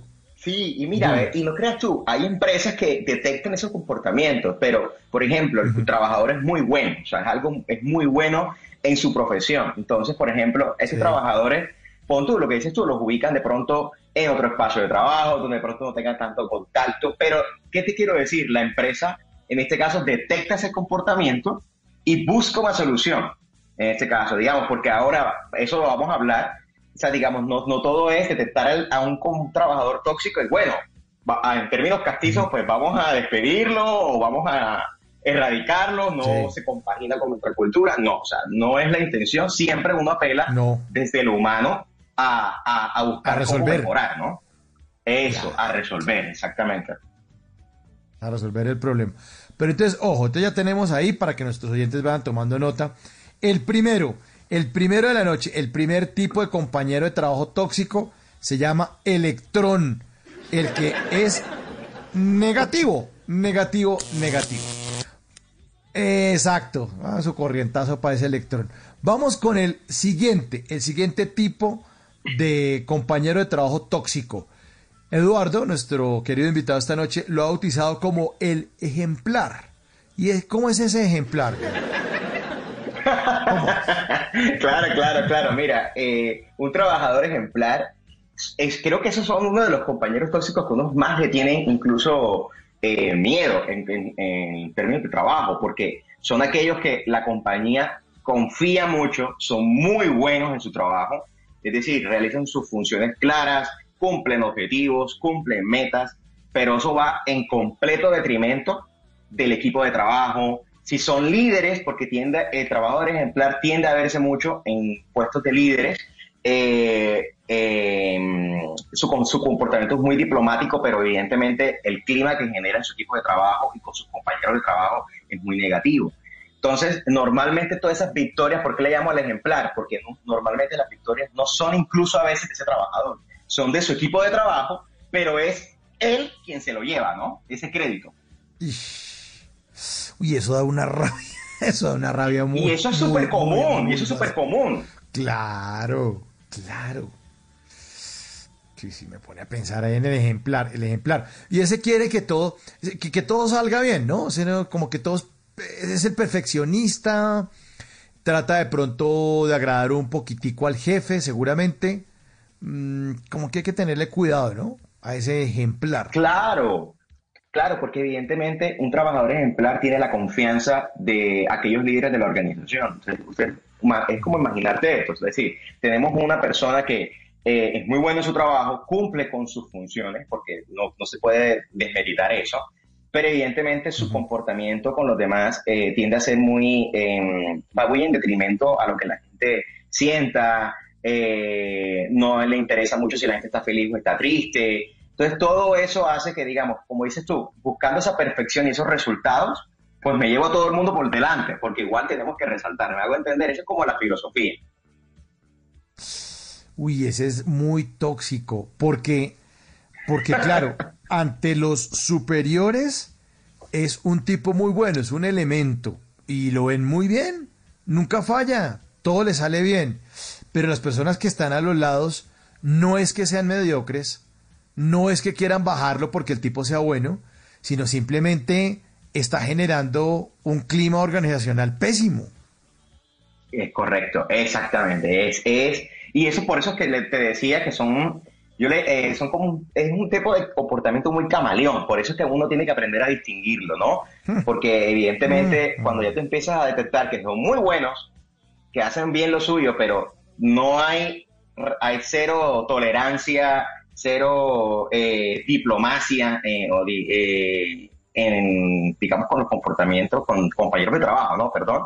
Este, eso no, no funciona y la gente evidentemente lo siente, ¿me entiendes? Todos creo que hemos, hemos pasado por este tipo de, de trabajadores y creo que una de las situaciones que uno más enfrenta es cuando es tu jefe, que es todavía más complejo. Claro, claro. Ha- hablando de llevarse los créditos, o sea, un, equipo de tantas personas y cuando salga algo perfecto, entonces va el jefe y, reclama esos, esos créditos y se gana los aplausos. Y los demás están allá en ese computador boleando tecla y dándole y dándole y dándole y saben que son parte de ese buen resultado. El problema de esto, Eduardo y oyentes, es que creo que ese ejemplar no está pensando en equipo de trabajo, sino en él. O sea, es de un ego ni el berraco, piensa en el primero yo, segundo yo, tercero yo, y no pienso en equipo. Entonces, no comparto con conocimientos, me quiero llevar los créditos y como dice usted, quiere llevarse a todo el mundo por delante. Sí, claro, ¿no? Y, y como digamos, eh, su, su, su lema funciona, funciona normalmente en que si las cosas salen bien, pues el crédito es mío, ¿no? Pero si las cosas salen mal o no salen tan Ah, bien, no. Ah, entonces claro. la culpa es del equipo, la culpa Obvio. es del ¿vale? Es como... Obvio. Obvio, obvio, obvio.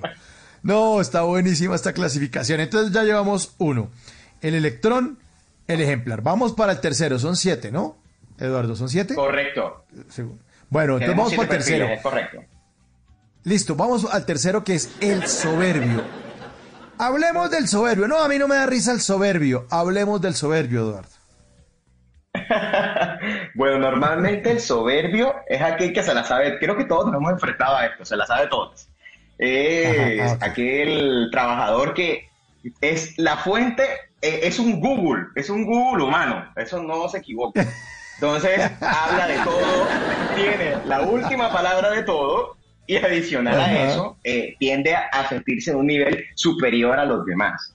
Entonces, ¿qué pasa? Que cuando sucede eso, tú crees tener todas las respuestas a todos los retos que se enfrentan y pues seamos realistas, uno en la vida, en el trabajo, en el emprendimiento, o sea, en tu vida profesional, en lo que te desarrolles, todos los retos son distintos y el contexto los varía, o sea, los, les da su personalización, es decir, el reto es diferente para todos nosotros. Y tú no puedes, uno, digamos, pretende, este, este tipo de trabajador tóxico pretende sabérselas todas y esto obviamente lo que hace es que disminuye la moral del equipo porque independientemente de que tú tengas una muy buena opinión, mi opinión será superior a la tuya. Es como, es como el, el modus eh, de trabajo de este tipo de trabajadores. Ish, qué pereza. No, y es que así no sea trabajador, no falta siempre, eh, lo aplico también con los familiares. Hay gente que uno le dice, no, me compré este cuaderno. Uy, yo tengo un cinco materias de esos más grandes. Y uno, ah, tan mamón. O, o, no, vamos a ir a, de fin de año, alquilamos una finca eh, cerca aquí a la ciudad. Ah, no, yo tengo un tío que tiene una finca que es 17 veces más grande que la que usted alquiló y uno, ya, no sea tan pesado, ya, calmado, calmado. Claro, y ese es, y, lo, y has caído, has dado en el punto. Es decir, todos, ese tipo de, de comportamiento, siempre que tú buscas resaltar algo, decir algo o contar una historia de algo, esta persona siempre va a tener una mejor versión de lo que tú dijiste. Entonces, eso es lo que principalmente, por eso es que son tan tóxicos, ¿no? Y imagínate esto que tú, digamos, una cosa es un familiar, de pronto un amigo, pero tenerlo todos los días en la compañía, donde todos los días convives, son seis días a la semana, casi ocho, nueve horas al día, entonces todo el tiempo que te estén diciendo, uy, sí, claro, no, yo lo hago mejor, uy, no, no, sí, mira, yo pienso que eso puede ser mejor, ¿no? Entonces siempre es un poco eh, complejo, complejo el- el lo, que, lo que genera sobre todo en la gente, que la gente lo que opta es por mejor no decir nada. Sí, y ese soberbio también es, es de ese que tiene la- esa actitud de estar explicando las cosas como con una ceja levantada, o sea, como que uno es bruto y no entendió, entonces el que le explica uno mejor. No, a ver, lo que pasa es que, es que, pues, esto no es una cosa en Colombia, esto está haciendo en el mundo y uno, uy, y hablan en Spanglish y todo, no es que estamos haciendo para eso un eh, cross category y, y para, no, y uno El branding, el marketing. Sí, exacto, es un tema de branding, es un tema de producto y uno, y este man, ¿por qué en serio no le da COVID, hermano? En serio, no, no mentiras, tampoco vamos a, a desearle el mal, pero, pero bueno, Entonces ahí está nuestro querido soberbio. Vamos, entonces vamos con tres hasta ahora. Electrón, el negativo, el ejemplar que quiere aplastar a los demás y el soberbio que es el tercero el que acabamos de hablar. Vamos a, a terminar este segmento con uno que usted clasifica como el indiferente y desinteresado. ¿Cómo es ese personaje tóxico, Eduardo? Bueno, todos sabemos que el comportamiento, bueno, digamos, no todos lo sabemos, disculpa, el, comportamiento tóxico no solamente radica en, digamos, comportamientos agresivos. El tóxico también puede darse desde comportamientos pasivos, es decir, el, el indiferente y el desinteresado es aquel que no le importa absolutamente nada de lo que pase a nivel corporativo o en su empresa.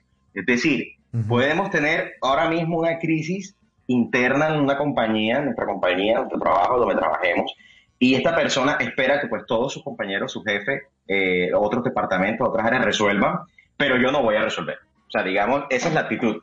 Me mantengo en mi tranquilidad, el mundo que se caiga, pero yo me mantengo en mi, en mi burbuja, ¿no?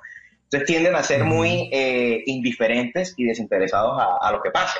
Entonces eso es un tema, los hace, eso también, por eso son tóxicos, porque ese comportamiento también daña mucho eh, digamos, lo que afecta mucho lo que es el indicador de productividad del equipo, el cumplimiento de metas y la moral, porque tú dices, bueno, yo me mato trabajando, yo mato este proyecto o hago mucho haciendo esto, me esfuerzo, pero yo veo que esta persona o este compañero pues podría hacerlo mejor, pero no lo hace. Y no porque no sepa, sino porque por decisión no lo hace. Pero Eduardo, em, este personaje también es el que está preocupado es por el por la quincena. Para ver cuándo es que es 30, cuándo es que pagan, ¿cierto? O sea, y, va ya como, bueno, ya hay unos que nos, estamos yendo a la oficina, pero, pero como que cumple ahí y, dice, pues sí, pues bueno, pues si usted manda, pues bueno, aquí nos pagan es por hacer caso. Es el que dice, aquí nos pagan por hacer caso. Exacto, no propone, exacto, es correcto, no propone, es una persona que no es propositiva. Entonces, ese es un trabajador normalmente que espera, como dices tú, su quincena, trabaja lo que tiene que trabajar y no da, no digamos, no, no hay un componente que de pronto tienda a ser para mejorar, ¿no? Para mejorar el proceso, para mejorar el entorno, para mejorar los resultados, no. Hasta allá no va a dar. Ese, eso es un complique, porque además todo esto es un trabajo en equipo y yo también creo que independientemente de cualquier organización, cualquier empresa, uno también tiene que estar un poco convencido de la compañía donde está trabajando. Eso, eso es un proceso también, Eduardo, que tiene que ser honesto con uno mismo, ¿no? Porque si uno, uno que hace perdiendo, la vida es muy valiosa. Uno en cualquier momento en serio puede, o sea, le pasa a usted un accidente, alguna pendeja no puede trabajar, tiene que desconectar, no sé, no sé, uno, yo creo que uno no puede perder el tiempo donde no, donde no funciona y donde no le gusta. Es correcto. Yo sé, eh, es que aquí pagan muy bien, es que aquí me le pagan esto a mis hijos, es que esto me da estabilidad, es que yo no tengo unos estudios tan buenos, entonces me toca este trabajo. Pero es que ves que uno tiene que decir, estar, estar como alineado con la compañía, creo yo. Sí, claro, y va en decisión de uno, o sea, es un tema, y muchas veces no tanto de uno, ¿no? También hay que entender que a veces la situación, el entorno, eh, a uno no lo deja tomar decisiones como uno quisiera, o sea, seamos realistas, muchos trabajadores que se encuentran trabajando en sus compañías hoy y tal, vez no se sienten contentos de pronto su entorno, su trabajo, de pronto la compañía es muy buena, pero su entorno laboral no lo, tan, no lo es tanto, en otras es lo contrario, su entorno laboral es muy positivo, pero la compañía de pronto no cumple con sus expectativas. Todos esos escenarios se contemplan mucho cuando hablamos del mundo empresarial, ¿no? Pues ahí estamos esta noche en Bla Bla Bla a las 11 y 33 hablando con Eduardo Barrera acerca de cuáles son esos tipos de personas, de compañeros de trabajo tóxicos y cómo afrontarlos. Tenemos al electrón, al ejemplar, al soberbio, al indiferente. Más adelante, más adelante, vamos a hablar del el difusor de rumores el orgulloso y la eterna víctima. ¿Y cómo afrontarlos, por supuesto? Bueno, hablando de indiferentes, aquí está uno que no quiere trabajar. El de la guitarra de los auténticos decadentes en Bla Bla Blue.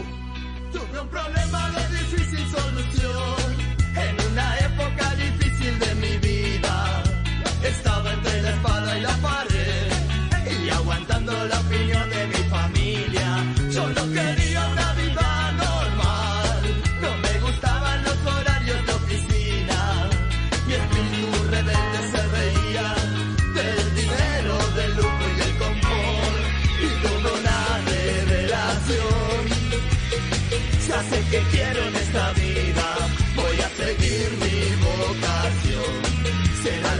música mi techo y mi comida. Porque yo no quiero trabajar, no quiero ir a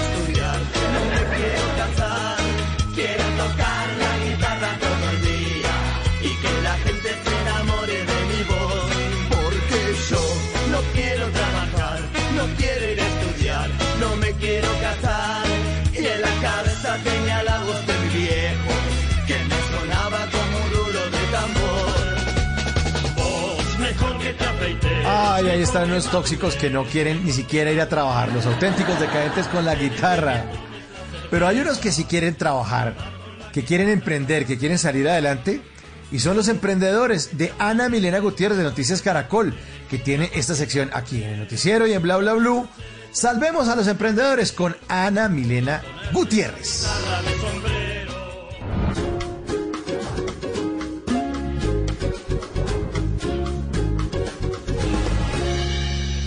Noticias Caracol y Bla Bla Blue se unen para apoyar a los emprendedores de nuestro país. Soy Ana Milena Gutiérrez y hoy les quiero presentar tres emprendimientos que ustedes pueden apoyar porque estamos seguros que unidos podemos seguir adelante. Comenzamos con una emprendedora que elabora libretas a mano y dicta talleres de encuadernación dirigidos a personas que prefieren expresar sus sentimientos por medio de la escritura y el dibujo. Hola, soy Karen y quiero darte la bienvenida a Librecas. Aquí realizo libretas hechas totalmente a mano como una extensión de nuestro pensamiento. Con las librecas he podido descubrir que todos tenemos la necesidad de expresar, ya sea por medio de la escritura, la ilustración e incluso la composición musical. Te invito a que conozcas nuestras libretas. Tenemos de papel blanco, rayado, cuadriculado, de puntos para las personas que les gusta el lettering, papel pentagramado para los músicos y papel acuarela para las personas que les gusta ilustrar en esta técnica. Si tienes alguna idea de cómo quieres tu próxima libreca o quieres inscribirte a nuestros talleres de encuadernación, escríbenos a nuestro Instagram y Facebook arroba librecas. Tres primos crearon Camalao, un emprendimiento que diseña, produce y comercializa prendas en telas amigables con el medio ambiente. Hola, somos Camalao, un emprendimiento 100% colombiano de pantalonetas y los queremos invitar a que conozcan nuestra marca. Eh, acá como pueden ver están nuestros diseños, casi todos son diseñados por nosotros y solamente producimos 21 unidades por cada uno. Además, cada pantaloneta está hecha con 8 botellas de plástico reciclado que evitamos que lleguen al mar. Igualmente, la impresión es sin consumo de agua. También tratamos de apoyar al país dándole trabajo a madres cabezas de familia que son las que confeccionan nuestras pantalonetas. Y bueno, ya para cerrar, los quisiéramos también invitar a que nos sigan en arroba camarados.swimwear en, en Instagram y por último en nuestra página web www.camaradosswimwear.com. Muchísimas gracias. Y cerramos con una artista especializada en el arte de la magia y el ilusionismo. Uy, me cogieron armando el cubo de Rubik. ¿Qué tal? Yo soy la Maga Hanna y este es mi emprendimiento. Estoy aquí en mi cabaña, que la he acoplado como un estudio para transmitir mis shows virtuales. Shows para grandes y para chicos, para eventos sociales y empresariales, para Halloween y también para Navidad. Aquí no solamente hacemos transmisiones para tu evento, sino que también tenemos clases de magia personalizadas. Y para eso tenemos el kit de magia. Y pues bueno, te invito a que me sigas en mis redes sociales, arroba magajana. Besos. Recuerden que pueden enviar sus videos de 40 segundos máximo, grabados de manera horizontal, donde nos cuenten quiénes son, en qué consiste su emprendimiento y cómo pueden contactarlos. Ustedes no están solos. En Noticias Caracol y Bla Bla Blue los estamos apoyando.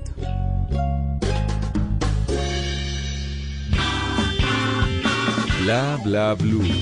Conversaciones para gente despierta.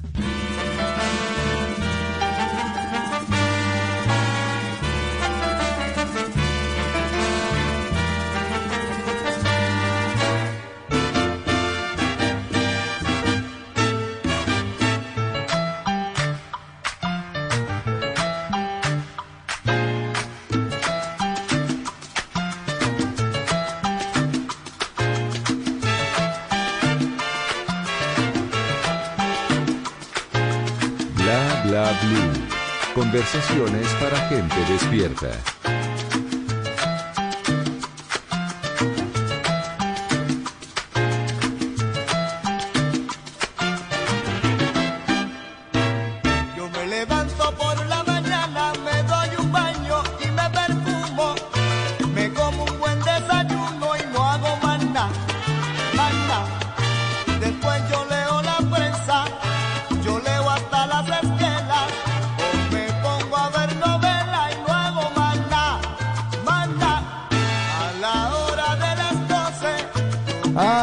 Que no le gusta hacer nada. Y hay otros que van al trabajo, pero le hacen a uno la vida imposible. Esta noche en Bla Bla Blue estamos hablando de los tipos de compañeros de trabajo tóxicos y cómo afrontarlos. Nos acompaña esta noche Eduardo Barreras, consultor de comunicaciones y marketing, máster en desarrollo organizacional y ha salido un muy buen compañero hasta ahora porque ya nos dijo que eh, teníamos al electrón, era el primer compañero tóxico que todo lo ve negativo, al ejemplar que quiere arrastrarlo, aplastarlo a uno solamente para quedar bien con el jefe, o a veces es el mismo jefe que se lleva todos los créditos y los que están debajo como que dicen, bueno, el soberbio, que es el que se las sabe todas, siempre tiene algo eh, mejor que lo que uno tiene o explica muy bien. eh, y el otro es el indiferente y desinteresado, que también es tóxico porque uno tiene que trabajar en equipo. Y el que le da lo mismo, el que va por el sueldo, el que dice, pues la verdad yo, pues, a mí me pagan aquí por hacer caso. Y entonces hace caso y no hace nada. Y no hace más nada. Como nos dice el gran combo. Este chino todavía despierto. Lo- no hacen más nada como lo que dice el gran combo de Puerto Rico esta noche. Eduardo, sigamos entonces con esta lista de siete. Llevamos cuatro. Vamos a los siguientes Correcto. tres. Y usted al final ya nos va a contar cómo afrontar a todos estos siete. El eh, quinto es el que usted ha bautizado como el difusor de rumores. ¿Cómo es el difusor de rumores? Me imagino, pero explíquelo usted, por favor, Eduardo. Bueno, claro que sí. Bueno, tenemos que hay un gran, digamos, hay un gran riesgo en las compañías y es, digamos, como el mayor elemento tóxico que existe y son los chismes, los rumores, ¿no? Le llamamos rumores para darle un término bastante corporativo y, y- y sólido, ¿no? Pero normalmente se le conoce Sí. coloquial como chisme, el chismoso. Entonces, y creo que todos nos hemos enfrentado a este tipo de personas, ¿no? Entonces, este tipo de trabajador vive, respira mucho por, digamos, generar mucha rivalidad entre los compañeros, porque evidentemente alguien que tiende a, a tener este comportamiento genera esa rivalidad y desconfianza.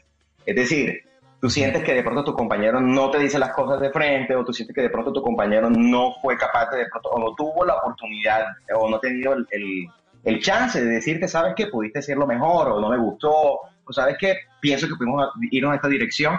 Esta persona aprovecha eso para generar un conflicto inmediatamente, porque digamos, pues, seamos realistas, una vez por respeto, por prudencia, o no es el lugar, tú omites cosas, pero esperas como el momento indicado como para decirlo, ¿no? Esta persona espera, no busca el momento, sino que encuentra el lugar como para desestabilizar a el equipo de trabajo. Entonces, es un tema muy, creo que esto es uno de los trabajadores más, un comportamiento muy complejo. Duro, duro el tóxico. En radio a eso se le dice radio pasillo, Eduardo, y oyentes. Se dice el radio, el radio pasillo, que es, imaginé que ese, y, y hablen y hablen, y no es que ese- y lo regañaron, y ese no sé qué, y ese parece que no sé qué, y ese, y esa la mujer se la tiene montada, y uno, ay hermano, ya déjelo, déjelo, y tiene como muchas deudas, ya hombre. Pero hay un poco también de envidia de estos difusores de rumores, ¿no? Es gente que no, no está en paz con su corazón y necesita estar eh, disparando para todas partes para que los otros como que estén por debajo de ellos, estén perdiendo. Hablar de que el tipo le va mal, de que la esposa se la tiene montada, eh, de que, bueno, la cantidad de- de- del radio pasillo.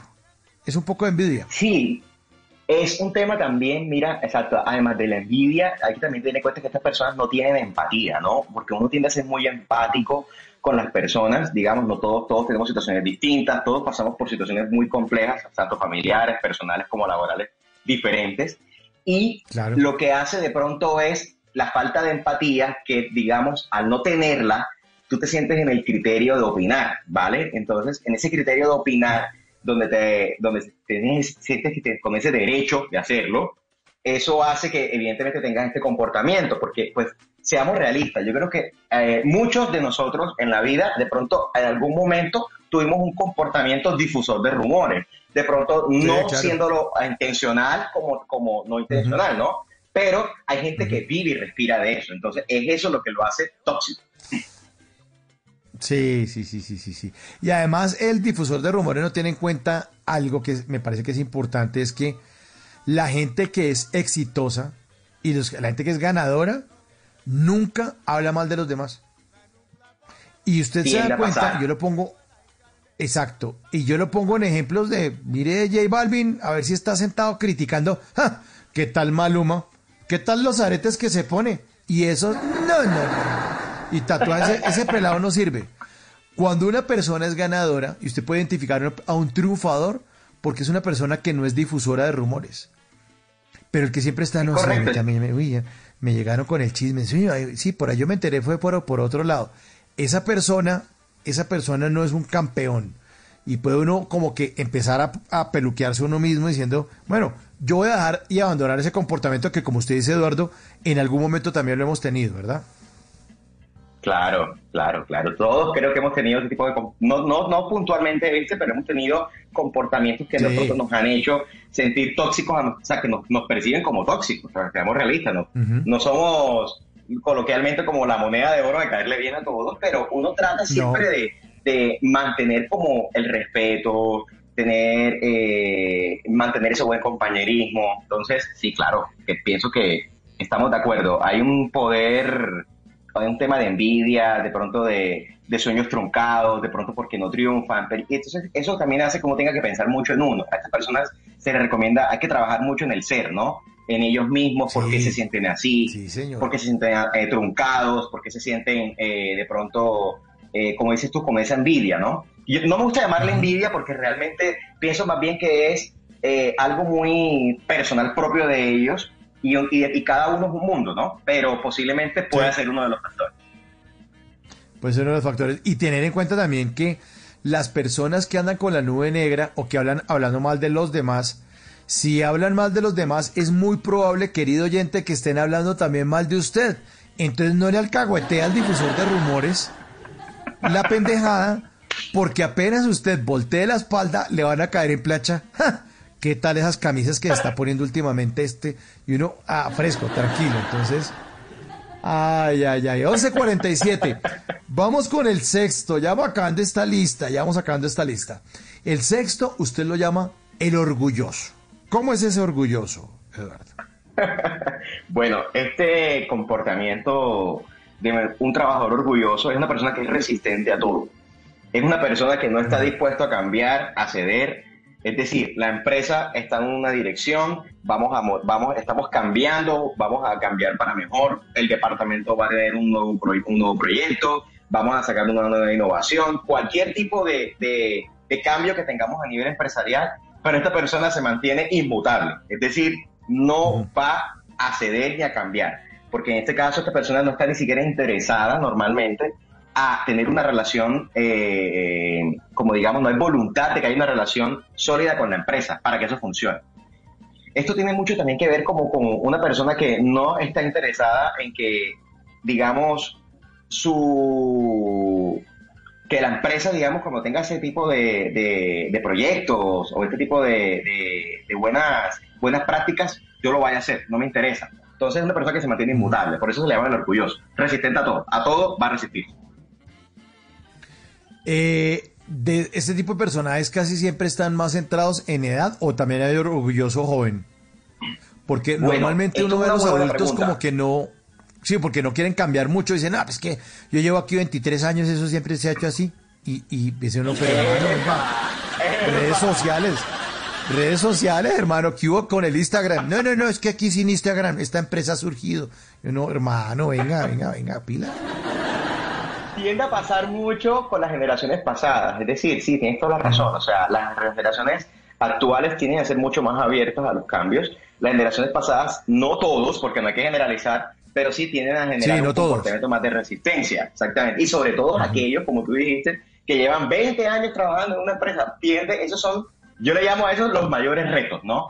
Porque son a esos que si tú logras cambiarlos, cambias el resto, porque esos son los grandes, esos son como digamos, los las grandes, esos son como los trabajadores centrales, es decir, aquellos que pueden influir en el comportamiento de los demás. Entonces te imaginas que ese gran, Claro. como diciendo, eso ha funcionado así 20 años, te diga, eso funcionó 20 años aquí, pero lo hacemos ahora sí y estamos mejor, eso es muy poderoso. Entonces, por eso es que uno tiende a trabajar ese tipo de, eh, de trabajadores. Es tóxico por eso, porque puede ser algo muy positivo para la empresa o puede ser algo muy negativo para la empresa. Bueno, de acuerdo entonces. Bueno, entonces no generalizamos. Sí, de acuerdo. Yo conozco gente que, conozco un señor que tiene 62 años, es un duro en redes sociales, que millennial ni que nada. Este tipo, arrastra a todo el mundo, es un berraco en marketing digital. Bueno, y el último, vamos con el último, Eduardo. La eterna víctima. La eterna víctima. Este trabajador, este compañero de trabajo tóxico, ¿cómo es esa eterna víctima? Bueno, eh, a esto yo le llamo a aquellos que están siempre en la novela, ¿no? En una tragedia, se le puede decir. Es una persona que no está muy, no, es, no está contenta de recibir feedback, no le gusta de pronto recibir llamadas de atención o comentarios de mejora. Es una persona que de pronto, esto se ve mucho cuando es una relación, sobre todo jefe eh, subordinado, y pasa mucho que todo lo que se le asigna, todo lo que se le dice, o inclusive todos los comentarios que hay para cambiar o para hacerlo mejor, lo ven como un acto de mala voluntad. ¿Qué quiere decir esto? Que toda esa, digamos, todo su esfuerzo lo va a ver truncado como si fuera un obstáculo su propio jefe y sus propios compañeros. Y eso lo que hace es que esta persona siempre tienda a discutir. Es decir, a discutir porque sí, discutir porque no me parece que era la forma, o no me parece porque eh, este, él lo hice bien. O sea, siempre es como buscar una excusa. Y tú sabes que normalmente uno tiene que ser, yo siempre hablo mucho de la resiliencia, ¿no? Hay que ser resiliente. Uno tiene que aceptar muchas veces los llamados de atención, otras veces simplemente no es el momento para discutir, pero en algún momento lo vamos a hablar nuevamente. ¿Sí me entiendes? Uno se calma un poco, se relaja, pero esta persona inmediatamente su reacción es eh, victimizarse. Y eso hace que sea muy difícil y por eso es muy tóxico este tipo de comportamientos, porque dificultan que tú puedas darle un feedback a tu equipo. ¿Y cómo mejora el equipo si no le dices cómo, cómo tienen, qué tiene que cambiar? Claro. Sí, y siempre dicen, no, es que a mí, es que a uno le toca, no. Y uno, ¿por qué está haciendo esto? No, porque me pusieron. Y, y es como haciendo la cara ahí de que está cargado de trabajo, tiene que hacer de todo, todo le pasa mal a él, a él no le dan la oportunidad, llegan los nuevos eh, empleados, él estaba antes y él quería ese puesto y se lo dan a otro. Claro, pero si usted está de llorón, si usted está de chipote chillón, Claro. es muy difícil que le den el chance. Y estas personas también tienen, por ejemplo, no, eh, llega un fin de semana, vamos a descansar, todos descansan un domingo. Entonces tú les preguntas el lunes, ¿cómo estuvo tu fin de semana? Eh, te van a contestar como, ahí, no descansé, o ahí, más o menos. Normalmente ese tipo de comportamiento, y eso creo que también muchos de nosotros lo hemos hecho, porque seamos realistas, o sea, el domingo normalmente se hizo para descansar, y es normal que tú le preguntes a la gente el lunes, ¿cómo te fue? Dormí, descansé, salí, fui a cine, fui al gimnasio, no sé, pero tú, a esta persona te van a responder y analicémoslo para que vean, ah, sí, no trabajé, no, no descansé mucho. Tien- siempre están en ese, en ese rol de víctima.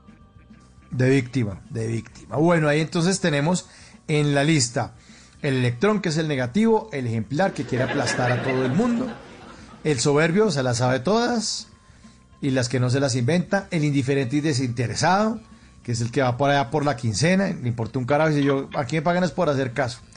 El difusor de rumores, que sí, entre todos lo- sabemos que es el chismoso, el orgulloso, que dice "No, es que eso se hace así desde hace mucho tiempo, y la eterna víctima del que acabamos de hablar.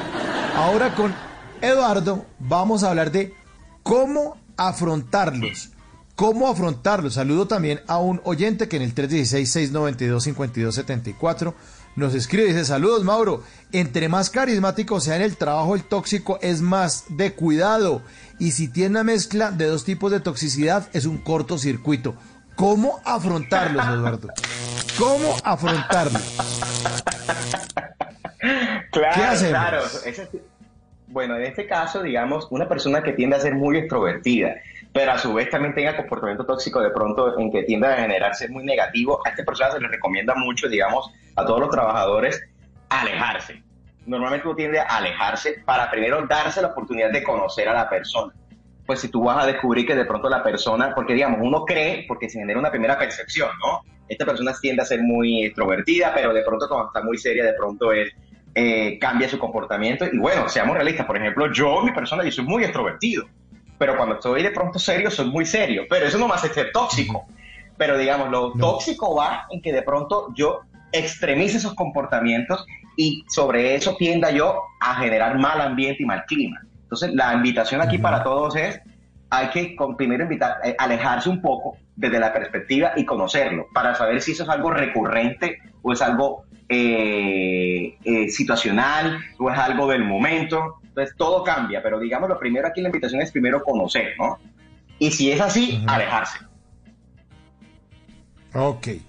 Entonces es conocer, conocer, sí, y tiene que llegar uno como calmado, como dicen ahí, piano, piano, calmadito, calmadito, analice estos personajes, no se vote a volverse el mejor amigo, pues, del, de- de- de- de- del que entró o el que conoció, eh, calmadito, y tomar un poco de distancia y alejarse un poquitico de ellos.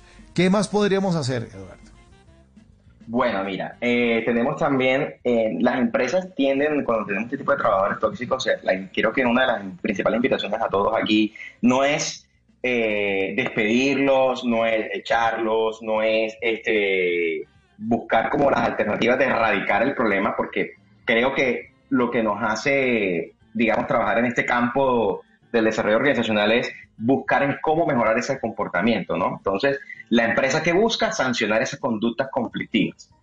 Es decir, tú no premias, tú no puedes premiar a un trabajador, por ejemplo, vamos al caso de lo que te comentaba del trabajador ejemplar, tú no puedes premiar a un jefe que va en detrimento del, del clima de tu equipo, es decir, de la salud mental de tu equipo. O sea, tú- si tú premias eso, la empresa está celebrándole que a todo el resto de los líderes lo hagan también, por ejemplo. Pero si tú inmediatamente empiezas a castigar ese comportamiento, y háblesele por castigo, no es un despido, no es una, no es de pronto una, una sanción, sino es un llamado de atención, mira, tenemos esta situación en esta empresa, no vas con nuestros valores corporativos, te invitamos a que cambies. Es ese primer, ese es como ese primer eh, punto de que la empresa le está diciendo a la persona, sabes que yo ya sé que te estás comportando de esta manera. Entonces, el trabajador le está dando la oportunidad de que uno o cambie o simplemente pues no se va a poder adaptar. Entonces, en ese caso, la empresa sí va a tener que tomar una decisión, ¿no? Tenemos otra, por ejemplo, que es el salario emocional. Ajá. ¿El qué? ¿El qué? ¿Cómo es? Eh, disculpa, el salario emocional, el salario emocional de primera. Ah, llamo salario emocional. Cuando hablamos, Salario. es correcto, el salario emocional de primera creo que es para mí uno de los mayores eh, beneficios para poder uno inclusive detectar eh, trabajadores tóxicos. Porque ¿qué pasa? ¿Qué pasa si la compañía no ofrece el salario emocional de primera? Las personas no se sienten bien, estás alimentando ese comportamiento, pero si hay un salario emocional de primera, ah, entiéndase por salario emocional, este, donde hay beneficios, donde la gente siente que hay un beneficio, donde la gente siente, por ejemplo, puede ser flexibilidad horaria, que se aplica mucho en Europa y en, Estados Unidos. Aquí en Latinoamérica todavía no hemos llegado allá, esperemos que en unos años más adelante lo hagamos. La gente controla su tiempo, sobre todo las mamás que si salen a las 8 de la mañana, perdón, entran a las 7 de la mañana, salen a las 2 de la tarde, fácilmente pueden llevar a su hijo y recoger a su hijo. Así piensan, por ejemplo, en Europa. Pero aquí, por ejemplo, no. Aquí cumplimos un horario, es ver a la persona sentada. Entonces, es empezar a entender cómo las personas se pueden sentir mejor en la empresa. Entonces, un sistema de recompensas mucho más ajustado. Nada más con saber escuchar. Es tener una persona disponible para que escuchemos a, a un problema a nuestro colaborador. Eso también hace que la gente se sienta mejor. Entonces, por eso se le llama eso salario emocional de primera. Eh, tenemos otro punto. Claro, claro, es que el salario emocional creo que eh, es lo más barato que le sale a la empresa, ¿sabes? Y las empresas tienen mucha resistencia a eso porque sienten que el salario emocional es regalarle todo al colaborador. Entonces, eso es un tema muy delicado porque si tú sientes la percepción que le estás dando a tus colaboradores, pues por supuesto, tus trabajadores se merecen todo. Si son los que están dando la productividad, te están dando los resultados, te están, dando, te están llevando a lo que es hoy tu empresa. Entonces, ¿tú qué esperas? Lo mínimo, que la gente se sienta bien porque dura todo el día trabajando ahí. Dura todo el día con ellos. Es más, yo creo que uno sacrifica tiempo familiar eh, por estar de pronto en la oficina. Y no quiere decir que eso esté mal. Uno lo hace porque le gusta y hay pasión, ¿no? Entonces, qué chévere sería que ese, misma, esa misma, ese mismo comportamiento se vea bien retribuido con ese tipo de acciones. Bueno, y ya para cerrar, ¿cuál más? Eh, ¿Cuál otra Y recomendación? tenemos por último, Eduardo? claro que sí, Sí. tenemos una última que son programas de formación. La gente Ah, tiende a, a querer mucho cuando la empresa se preocupa porque el colaborador crezca. Es decir, un programa de formación sólido lo que busca es que por competencias, inclusive todos tenemos competencias diferentes, eh, personas que se adaptan fácil al cambio, que sean muy elocuentes, que sean, tengan buen, buena, buena para hablar en público, eh, capacidad analítica, es la empresa al saber cómo se comportan sus colaboradores tienden a generar programas de formación, sea tecnóloga, tecnológica, profesional, pregrado, posgrado, continuada, es decir, cualquier tipo de formación, pero que el colaborador sienta, oye, ¿sabes qué? La empresa pensó en mí. Ahora, no es que se lo van a regalar, evidentemente eso trae unos compromisos, es decir, la empresa te está dando una formación es porque espera que tú des unos mejores resultados. Entonces, ¿qué pasa? Que el programa de formación va amarrado a qué? A un sistema de recompensa de que voy a, poseer- voy a poder crecer. Es decir, hoy estoy en un área, mañana puedo de pronto pasar a otra área, puedo crecer como un coordinador, puedo subir a ser como un jefe, puedo llegar a una gerencia. Eso hace que uno, inclusive, ese colaborador que lleva 20 años, ya haya pasado por cinco puestos. Yo creo que eso es algo que es muy bonito, ¿no? Verlo. Pero hay empresas que llevan 20 años la persona trabajando, por ejemplo, y no han salido de hacer lo mismo. Entonces, Ay, eso también hace que desmotive mucho. Pero entonces Pues creo bueno, esos son como los puntos está. más importantes. Ahí está entonces, Eduardo, le queremos agradecer muchísimo en nombre de Bla Bla Blue, de todos los oyentes que tuvieron la oportuni- la oportunidad de escucharlo y que esta no sea la última, la última vez que hable y que sea parte de estas conversaciones para gente despierta. Eduardo, muchas gracias y feliz noche. Muchas gracias a todos. Feliz noche. Eduardo Barrera, consultor en comunicaciones y ya, a partir de esta noche, buen compañero, no es tóxico, de Bla Bla Blue. Aquí está un personaje que no es tóxico, pero es divertido, porque no le gusta trabajar, es el negrito del bate y suena aquí en Bla Bla Blue. Y ustedes a trabajar en la línea telefónica 316-692-5274.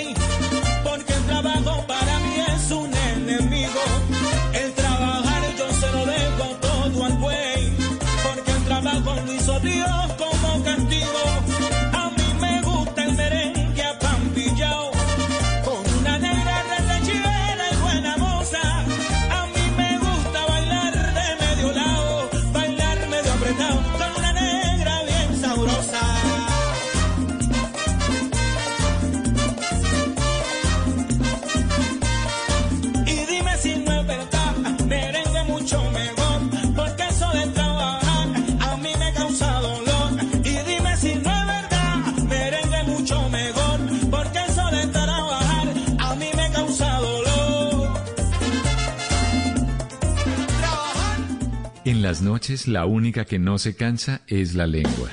Por eso de lunes a jueves a las 10 de la noche empieza Bla Bla Blue con invitados de lujo. Yo soy Lorna Cepeda. Yo soy Diego Verdaguer. Les habla Consuelo Les habla Luzardo. el chef Jorge Raúl. Hola, soy Carolina Cuervo. Senado, la reina de la música popular. Yo soy Adriana Lucía. Tato de Evia. Blue, vamos a echar entonces el pote y el Con petaco. buena música, con historias que merecen ser contadas, con expertos en esos temas que desde nuestra casa tanto nos inquietan y con las llamadas de los oyentes que quieran hacer parte de este espacio de conversaciones para gente despierta. Bla bla blue, de 10 de la noche a 1 de la mañana. Bla bla blue, porque ahora te escuchamos en la radio. Voces y sonidos de Colombia y el mundo en Blue Radio y bluradio.com, porque la verdad es de todos. Ya son las 12 de la noche y 3 minutos de este miércoles 25 de noviembre del año 2020 y esta es una actualización de las noticias más importantes de Colombia y del mundo en Blue Radio. Y mucha atención que esta noche se presentó una balacera en una persecución de la policía a cuatro presuntos delincuentes en el occidente de Bogotá, en el sector de la localidad de Fontibón. Y además se presentó una emergencia en Bosa. Todos los detalles de estas noticias los tiene a esta hora Eduard Porras. Entre la noche y el amanecer, un periodista recorre las calles. En Blue Radio, el ojo de la noche nos cuenta lo que encontró. Compañeros, muy buenos días, buenos días para todos los oyentes de Blue Radio. Efectivamente, primero hablemos de lo ocurrido en la carrera 68 con calle 13. Delincuentes se suben a un bus del SITP, atracan a todos los pasajeros y de allí, en medio de la huida, se encuentran con el cuadrante de la localidad de Fontibón. Se escapan en un taxi, los policías lo persiguen, disparos sobre la carrera 68 y unas calles más hacia el norte logran capturar a estos delincuentes recuperar todo lo que se iban a robar y además llevar a los cuatro sindicados de cometer este hurto hasta la estación de policía. Precisamente el coronel Alex Vega, quien es el comandante operativo de la zona norte de Bogotá, habló con Blue Radio sobre lo ocurrido. Bueno, estamos adelantando nosotros un operativo tendiente a garantizar la seguridad de los usuarios del Sistema Integrado de Transporte Público, los SITP. Estas personas fueron observadas por un ciudadano. El ciudadano dio aviso a la patrulla del cuadrante que se encontraba realizando un patrulla preventivo y gracias a ella se logró la persecución. Hubo participación de unidades de la Policía Fiscal y Aduanera y unidades de la Estación de Policía Fontibón. Este operativo significó cuatro personas capturadas, una de ellas herida en un pie por un arma de fuego y las otras tres fueron puestas a disposición de la Fiscalía General de la Nación. Uno de estas personas tenía antecedentes vigentes por hurto. Hablemos ahora de lo que está ocurriendo en el barrio Villa Clemencia, esto es al final de la avenida Ciudad de Cali hacia el sur, en la localidad de Bosa, donde se escucharon varias detonaciones, varias explosiones en las cajas de la alcantarilla. Llegaron los organismos de socorro, verificaron y resulta que varias, por lo menos cinco casas resultaron afectadas, más de 50 personas evacuadas que se encuentran a esta hora precisamente en, en uno de los salones de la Junta de Acción Comunal y dicen algunas personas que vieron a dos sujetos cuando lanzaron algún tipo de artefacto o de líquido a las cajas de la alcantarilla. Precisamente hablamos con uno de los afectados, quien nos contó detalle a detalle de lo ocurrido aquí en el sur de Bogotá. Mi nombre es Ana Verónica Alonso. Oiga, ¿qué fue lo que pasó? Pues le cuento que el primer estuendor estaba viendo televisión y me asusté muchísimo y ya fuerte? grité, grité a mis hijos que qué había pasado y miramos y había mucho, mucho humo verde de colores. Entonces cuando ya sentimos el segundo ya salimos a la calle y fue cuando vimos todo destruido, las cajas de las aguas su- sucias, de las aguas lluvias, todo destruido, eh, golpeó hasta el techo Sí. de, la, de la casa y no sabemos qué nos va a responder o cómo vamos a hacer o nos Sí. va a tocar nosotros gastar de nuestros bolsillos. Claro, ¿qué hicieron ustedes tan pronto les salieron No, ese humo era muy amargo, muy fuerte. Entonces lo primero que cogí yo fue el tapabocas y mi hijo cogió las llaves, salimos porque él pues, me, tra- me trató de dar como infarto, me tocó Claro. el susto, los nervios. Cuando explotó yo me mandé de rodillas y le pedí mucho a mi Dios porque yo sentía que todo se iba a destruir mi casa. Claro, ¿ustedes qué creen que qué pudo haber pasado? Pues sinceramente los vecinos de unas niñas dicen que vieron unos tipos, dos tipos. En este ahí en la- momento, por lo menos cinco máquinas del Cuerpo Oficial de Bomberos están en el punto verificando qué fue lo que ocurrió en el sur de Bogotá. Por fortuna no hay personas lesionadas, pero mañana temprano les voy a contar los detalles de todo lo que ocurrió en Bogotá mientras que ustedes dormían. Edward Porras, Blue Radio. 12 de la noche y 7 minutos. Gracias, Eduard. Y esta noche se aprobó en segundo debate en la Cámara de Representantes el proyecto de ley Vacunas para Todos que busca que colombianos reciban gratis la vacuna del coronavirus. El polémico artículo que obligaba a los estratos más altos a pagar por la vacuna fue eliminado. El representante del Centro Democrático, Ricardo Ferro. Acaba de aprobarse en segundo debate nuestro proyecto de ley que declara de interés general las vacunas contra el COVID-19 en Colombia. Debo decirle con agrado a todos los colombianos que hemos vuelto al proyecto original en lo que tiene que ver con la gratuidad en la aplicación de la vacuna para todos y cada uno de los colombianos, independientemente del estrato socioeconómico.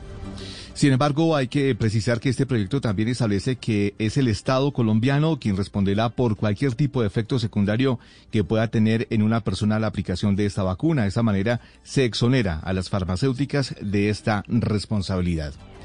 12 de la noche y 8 minutos radicarán ante el Consejo de Bogotá un proyecto de acuerdo para el cannabis medicinal en Bogotá como parte de la reactivación económica. José David Rodríguez.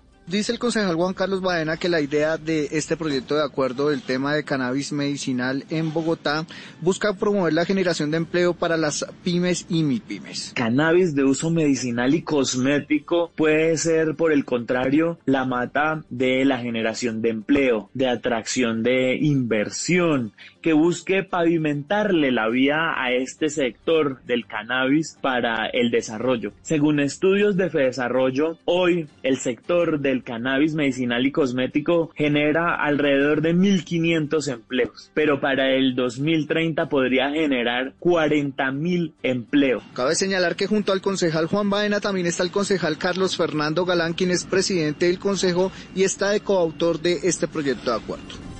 12 de la noche y 9 minutos para realizar una millonaria inversión en dólares e instalarse en Cali llegará una decena de multinacionales en menos de un mes. Las autoridades de la ciudad señalaron que este logro permitirá reactivar el empleo generando más de mil puestos de trabajo. Informa Fabri Cruz. La noticia fue entregada por el secretario de Desarrollo Económico de Cali, Argemiro Cortés. Dijo el funcionario que todo hace parte de un proceso de reactivación económica que vivirá Cali. Por eso anunció que en lo que resta del 2020 llegarán al menos 10 empresas internacionales que van a generar 1.200 puestos de trabajo y facilitar una inversión de 700 millones de dólares. Van a llegar una empresa multinacional, Alorica, que es una empresa de PBO, call center. De igual manera van a llegar unas empresas empresas farmacéuticas que vienen de Venezuela, van a llegar otras empresas que tienen que ver con producción de software de Costa Rica y van a llegar empresas de Argentina y de Uruguay. El siguiente año se espera, dijo el funcionario, que se sumen cinco empresas más, lo que significaría más de 3.000 empleos directos. Este logro se da gracias a un convenio entre la Alcaldía Distrital e Inves Pacífico. Noticias contra reloj en Blue Radio. Y cuando ya son las 12 de la noche y 11 minutos, la noticia en desarrollo, el presidente de los Estados Unidos, Donald Trump, tiene pensado indultar a su ex asesor de seguridad nacional, Michael Flynn, quien se declaró culpable en el año 2017 de mentir al FBI sobre sus supuestos contactos con agentes rusos. La cifra de la Junta Directiva de EPM aprobó un histórico presupuesto para el año 2021 por 19,2 billones de pesos. Y seguimos atentos porque presos del estado de California, incluidos asesinos en serie, recibieron cientos de millones de dólares en ayudas relacionadas con la pandemia del coronavirus, uno de los desfalcos más grandes en la historia de ese estado de los Estados Unidos. La ampliación de estas y otras noticias en blurradio.com y en Twitter en arroba blurradioco. Continúen disfrutando de Bla Bla Blue, conversaciones para gente despierta.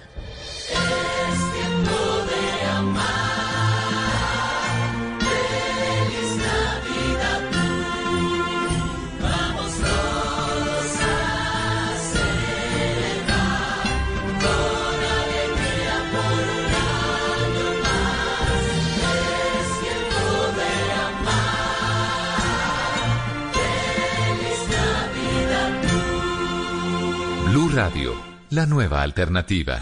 Tu talento podría estar sonando aquí, en la radio. Llegó Crea Sonidos Pacífico. Sé uno de los 20 solistas o grupos que grabarán un álbum musical de hasta 6 canciones, un videoclip y recibirán formación para fortalecer su emprendimiento musical. Ingresa a www.creasonidos.com e inscribe tu canción. Apoya Gobierno Nacional, Impulsa, Fundación Barco, Fundación Yuri Buenaventura. Apoya Blue Radio. Si es humor, humor. ¿Qué tiene planeado para el paro? Por ahora solo cantar canciones protestas, como esta. Uy, esta me encanta. Es el gran poeta guatemalteco. ¿Qué es lo que hace un taxista seduciendo la vida? ¿Qué es lo que hace un taxista destruyendo una herida? Si es opinión. Lo bueno, lo malo y lo feo, su merced, de la firma del acuerdo del Teatro Colón, su merced. Pues ignorita, lo bueno, miles de vidas que se han salvado. Y definitivamente que se demostró que el Estado era capaz de darle solución a un conflicto armado. Lo malo, que no se ha aprovechado suficiente el, el potencial. Y lo feo es que las condiciones de seguridad eh, se están desmejorando tanto. Voz Populi, de lunes a viernes desde las 4 de la tarde. Si es opinión y humor, está en Blue Radio, la nueva alternativa. En Blue Radio estamos con los habitantes de San Andrés y Providencia. El archipiélago de San Andrés y Providencia necesita ayuda. No pude dormir, me tocó dormir donde un vecino. En Blue Radio acompañamos a sus habitantes tras el paso del devastador huracán Iota. Sin techo, a la luz, a la intemperie. No los dejaremos solos. Blue Radio, la nueva alternativa. Hace cuatro años, el gobierno colombiano y las FARC firmaron el acuerdo de paz que silenció 7.000 fusiles y le cerró la puerta a la guerra contra la guerrilla más antigua del continente. Tenemos que unirnos, aprovechar esta gran oportunidad. En Blue Radio hacemos un corte de cuentas al acuerdo del Teatro Colón. A nuestros adversarios, nuestro ramo de olivo, nuestra invitación fraternal a convivir. Luces y sombras, los logros, los temas pendientes, los incumplimientos, los desafíos, informes especiales, reportajes y entrevistas solo en Blue Radio y bluradio.com. La nueva alternativa. Háblenos de usted.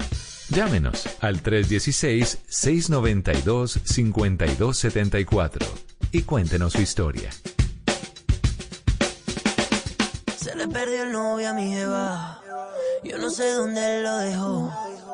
Pero por andar de loquito, otro man se la comió. Ouch. Se le perdió el novio a mi jeva. Yo no sé dónde lo metió. Pero por andar de loquito, otro man se la comió. Ouch. Ouch, cómo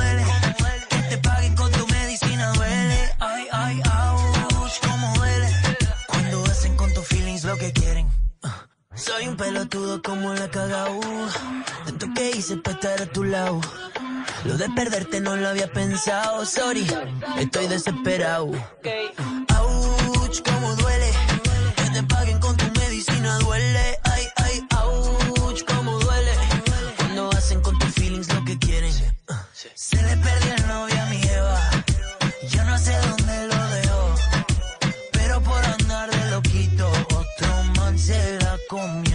Ouch. Se le perdió el novio a mi Eva. Yo no sé dónde lo metió. Pero por andar de loquito, otro man se la comió. Ouch. Interrumpimos nuestra programación para dar noticias de última hora. Así no era. Lo dejamos aquí con más de lo bueno. Me dolió. 12 de la noche, 16 minutos.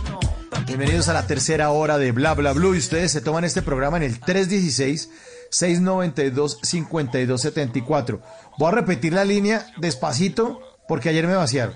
Ayer me dijeron que era, que era muy rápido. Que no, otra vez, despacio. 316-692-5274. Es la línea de Bla Bla Blue, que es la línea de todos ustedes. Es la línea de todos ustedes. O lo repito más despacio. 316-692-5274. Guarden ese número. Ah, este pelado sigue despierto. Eh, guarden ese número. Y ustedes ahí nos hacen sugerencias de temas, nos cuentan cosas, mensajes de voz, mensajes de texto, preguntas, lo que quieran. Este programa lo hacemos entre todos. Mientras Simón Hernández nos trae la música a esta hora, don Simón. Buenas noches. Buenas noches Mauricio y hay que disfrutarse esta nueva, nueva canción musiquita, hay fresquita recién salida del horno para presentarles a ustedes esto que hace Mau y Ricky, los hijos de Ricardo Montaner, que los habíamos conocido inicialmente haciendo pop hace muchísimos, muchísimos años. Y eh, bueno, ahora en este nuevo proyecto musical eh, en el que hacen en reggaetón o bueno, hacen un par de cosas urbanas. Pues mire, eh, esta canción se llama Ouch, Ouch, así como el Ouch. Ay, cara, exacto, sí, sí, sí, sí, sí.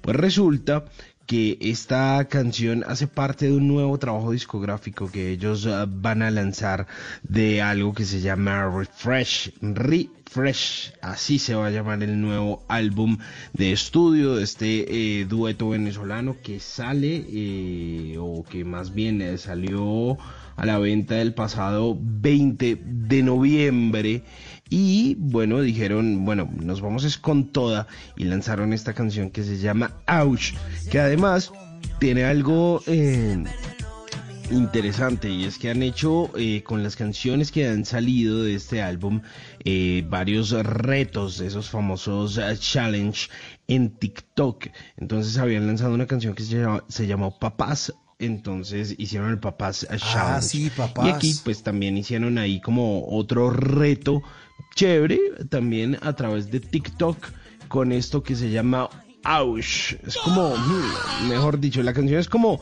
si usted tiene novia y usted la descuida, pilas, pilas, hermano, porque el otro se puede estar metiendo. Sí, ouch. O como haría Homer, ¡uh! Bueno, algo así. Bueno, Mau y Ricky, Mau y Ricky, ouch. La nueva canción de este dueto venezolano. Programación para dar noticias de última hora. Así no era. Lo dejamos aquí con más de lo bueno. Me dolió, ya sé cómo se siente, me partiste el corazón. Ay, no, no. Pa' que cuelga ese post, lo hiciste pa' que me sienta peor. Ay, ay, ay, no te creo. Te bajaste el Tinder y te cortaste el pelo. Oye, Simón, y de Artes, que es el Instituto Distrital de las Artes de Bogotá, está haciendo una campaña hermosísima para mantener encendida la llama del arte en nuestra ciudad capital. Oiga, sí, están haciendo algo muy, muy chévere. Usted puede ir viendo eh, esta campaña de la cual les estamos hablando con el numeral Apoyo el Arte Local en redes sociales y también en www.idartesencasa.gov.co. Pues ellos lo que están haciendo es tratar de mantener encendida la llama del arte en Bogotá y están muy pero muy comprometidos con la reactivación del sector artístico y cultural pues de nuestra ciudad. Entonces eh, ellos han estado ahí como eh, por acá habíamos hablado de varios estímulos que habían estado entregando a través de pues distintas fundaciones y teatros que ellos tienen. Hicieron varias convocatorias, invitaciones públicas y eh, acaban de lanzar algo muy muy chévere que se llama Fuego. El fuego de arte vive en mí y esto pues es como una reactivación a través de la cual eh, quieren potenciar el sector eh, de artístico de nuestra ciudad, fomentando el consumo, la demanda, la oferta cultural de nuestra ciudad, haciendo casi que un llamado inspirador a los ciudadanos para que se unan pues activamente a esta campaña. Por eso la estamos replicando a esta hora en Bla Bla Blue. Esto hace parte pues también de ese programa distrital de estímulos, eh, tienen varias convocatorias, entonces va a estar muy muy chévere. Eh, porque esto también tiene un sentido social. Ahí detrás de eso también está la eh, Agencia de la ONU para Refugiados, la ACNUR. Entonces, está muy, muy chévere porque van a meterle como un, billete para que la gente pues consuma arte, también se van a ver beneficiados obviamente los artistas y la idea es que eh, la gente de poquito a poquito, de poquito a poquito, pues vuelva a los escenarios. Entonces van a haber obviamente eh, varios lugares que se van a ir reactivando con todos los protocolos de bioseguridad pertinentes que se van a estar ahí reabriendo. Le hablo de la Galería Santa Fe, la Cinemateca Distrital, el Planetario de Bogotá, la Casona de la Danza, el Teatro del Parque que es tan lindo ahí en el Parque Nacional, eh, bueno, varios centros de, formación artística crea. Entonces está muy, pero muy chévere esto. Eh, además tienen un proyecto muy chévere que es algo que se llama Serenatas a tu casa, que está como por todos los barrios de la ciudad. Y bueno, pues la idea de esto, como ya les dije, es que apoyemos el arte local, que volvamos a esos escenarios eh, sin miedo, eso sí, con mucho cuidado, apoyando la cultura local y bueno, toda la información, todo lo que está pasando y esa llama que hay que mantener encendida del arte en Bogotá, la pueden encontrar en www.idartesencasa.com gov.co o con el numeral apoyo el arte local en redes sociales. Muy, y después no digas que no te avisamos. Sí, señor. Así es. Después no digan que no te avisamos. Ahí está. Entonces, buena la invitación. Y de artes en casa. Y de artes en casa. Y la invitación es para que ustedes hagan parte de estas conversaciones para gente despierta. 316-692-5274. La línea de bla bla bla, aquí lo estamos esperando. ¿Qué está haciendo en este momento? ¿Está esparchado? ¿Está escuchando? ¿Qué quiere contar? Todos siempre tenemos algo que contar, algo que opinar, algo que decir. De eso se trata. Por eso bla bla bla abre la línea telefónica 316-692-5274. Fíjese que hace un ratico que estábamos hablando, Simón, con nuestro experto eh, acerca de los eh, empleados o los compañeros de trabajo tóxicos con Eduardo Barrera. Eh, pues en nuestra línea telefónica en el 316-692-5274, nuestro oyente Jorge, un oyente Jorge, se, firma ahí Jorge desde Cali, mandó un mensaje de texto que dice, buen día, tengo una compañera que a toda hora anda metiéndole a uno temor, que el jefe dijo, que esto, que el otro, y siempre es hacerse sentir que ella fue la salvadora ¿Qué hay que hacer? Pues nos estaba recomendando antes de las 12, nuestro querido invitado, es tomar distancia. Tomar distancia, Jorge. Uno siempre tiene que tomar distancia de las personas que, pues, no le parece. Claro, obviamente uno a veces tiene que el compañero de al lado ahí pegado, porque si es que yo trabajo y el escritorio queda al lado. Pero la distancia a veces, Jorge, no solo es física. No le estoy diciendo que se pare de ahí, que se vaya a trabajar en otra esquina, que cambie de piso, o que pida un cambio. No, no, no. La distancia también es emocional. Entonces, tomar distancia nos, aconsejaba. ¿Por qué? Porque tiene que uno eh, alejar a ese tipo de personajes para que no le amarguen la vida. Ya lo vimos ahí entre todos, eh, que ustedes lo, escucharon en, la hora pasada. El electrón, el que es negativo. El ejemplar, que quiere sobresalir en todo y pisotear a los demás. El soberbio, el que se la sabe todas. El indiferente y el desentendido, el que vaya por la quincena, el difusor de rumores, pues el, chismoso, ¿no? El que el muy decente puso es que el difusor de rumores, pero realmente es el chismoso. El orgulloso que sé es que eso siempre lo hemos hecho así y así se va a quedar. Y la eterna víctima, el que haciendo cara de perro jordano ahí, chillón, el chipote chillón, que todo es para el malo, que todo le toca ahí. Bueno, es tomar distancia, tomar distancia es uno como empleado, como colaborador, tratar de tomar distancia y pasar de agache porque esos personajes uno no los escoge, los escogen las compañías. Lo que nosotros escogemos es... sí, señor. aquí a mi lado. Exactamente. Bueno, tenemos llamada, Simón. Ya tenemos llamadita hasta ahora. Señor, ya, ya, llamadita a las 12.26 minutos en el 316-692-5274. Esta es la hora de nuestros oyentes en Bla Bla Blue. Vamos a ver quién anda por ahí. A ver, a ver. Aló, aló. Aló, aló. aló. ¿Con quién hablamos? Aló. Por favor, escúchenos Escúchenos, escúchenos por favor por el teléfono. ¿Cómo es su nombre? Sí, Zaragoza, Cartago Valle, Rigoberto Vázquez. Rigoberto Vázquez, eh, desde Cartago Valle. Oiga, Rigoberto, le voy a pedir un favor. Escúchenos por el teléfono, no por el sonido del radio, porque si no vamos a tener un delay y va a estar complicada la comunicación. Entonces, eh, por favor, Rigoberto, a través del teléfono. Bájale el volumen. Sí, señor, sí, señor. En el Valle del Cauca. ¿Qué más, hombre? ¿Cómo va todo? Ahora sí, ya dígame. Bueno, nos está llamando desde el Valle del Cauca. ¿Desde qué municipio? Zaragoza, Cartago Valle. Zaragoza en Cartago Valle. Ah, qué bonito que es. Cartago Valle. Eso todavía alcanza a ser tierra cafetera. No, eso es aquí Valle Cali. Sí, claro. Zaragoza, Cartago, Valle. Claro, Cartago, Cartago, y todavía siembran café. Sí, aquí siembra café, lechuga, repollo, de todo, aguacate, limones. De todo. Ah, sí, señor. De todo, de todo. Hay muchos centros turísticos, restaurantes.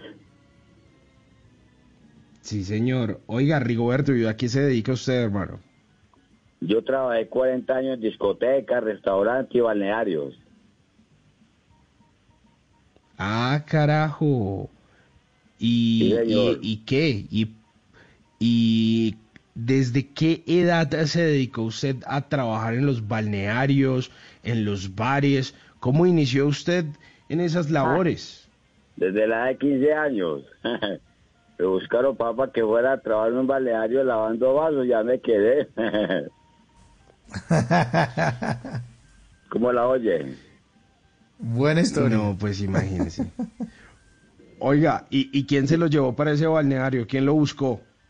Ah, un amigo, vea, usted quiere trabajar, yo le claro, hermano, vamos a trabajar, vea, es que allí en un balneario, ¿me ¿puedo decir el nombre o no? Claro, Sí, dígalo. ¿Cuál es? En el centro turístico de las pirámides. Allá en Cartago. Sí, cómo no. ¿Y se fue para las pirámides entonces? sí. Aló. Dígame. ¿Cuánto tiempo estuvo allá en el balneario, Rigoberto? Pues con, con el primer dueño estuve ahí 15 años y con el segundo dueño Uy. 10. Ush, imagínese, 25 años. Sí, Y en esos 25 años, 25 años en ¿cuántas veces le cambiaron la, la- el agua a la piscina en esos 25 años? Todos los días. ¿Ah, sí? Y eso todos los días le hacía buen tratamiento. Ah, Buen bueno. cloro, Agua limpia. sulfato, soda, cáustica, eh, sulfato de aluminio, todo le echaban a eso. Oiga, ¿y qué? ¿Y allá armado en rumbita? ¿Cómo, ¿Cómo era? ¿Cómo está organizado ahí el negocio? ¿O simplemente el tema era familiar? ¿O los fines de semana armaban fiesta? ¿O cómo estaba organizado eso? No, eso se Para hacía los nada que de no toda conocen clase las de pirámides. eventos. Estuvo ahí yo Arroyo, estuvo ahí eh, Ricardo Fuentes, Alcia Acosta. Ah, carajo. Todos cantantes, sí. Buen sitio. Ah, eso es una elegancia. Las pirámides. Es Todavía es un existe. Todavía existe, ¿no? ¿Cómo? ¿Todavía existe? ¿Todavía existe o no? Sí, todavía existe. Bien bueno. Piscina con olas. Mm. Sauna, turco, pues. jacuzzi. Claro que con pandemia es como Ah, jodido. Ahorita era un balneario, ¿no? Ah, sí, está suave la vuelta, pero no, gracias a Dios, ya sea hay algo porque todavía hay restaurante también. Claro. Oiga, ¿y hasta hace cuánto trabajó allá? Eh, pues yo ya cumplí el tiempo, ah, estoy esperando es que me llamen de Colpensiones. Pero, pero después de, después de trabajar en ese balneario, ¿trabajó en otro lugar o fue el único lugar donde trabajó en su vida? Ah, sí, Porque trabajé siempre fueron otro 25 balneario añitos allá. Que ya, trabajé en otro balneario pequeñito, aquí mismo en, en Cartago. Ok, se llama ¿Y allá Palo qué Quemado. hacía?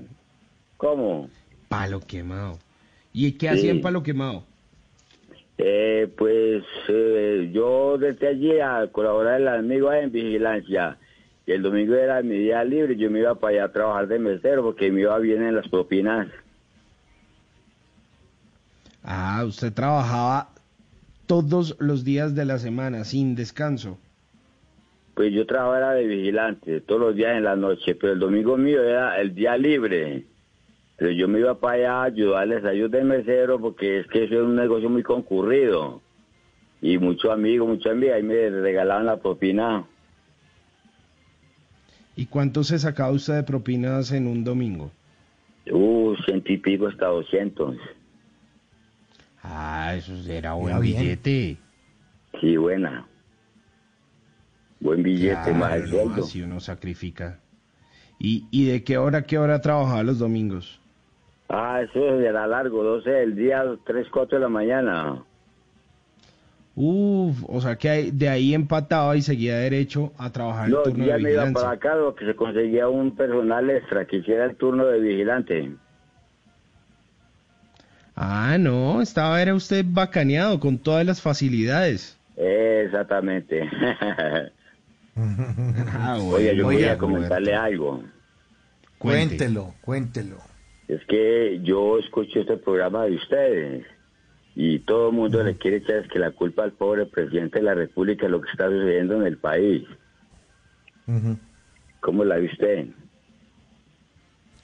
Pues eh, sí. Pues, ¿qué es que aquí todo el mundo opina lo que le da la gana y, y, y, lo, y, y- y lo importante es que lo respetamos, ¿no? Sí, pero no, yo creo que eso no es ¿Usted qué opina? ¿Cómo lo ve usted? Mal.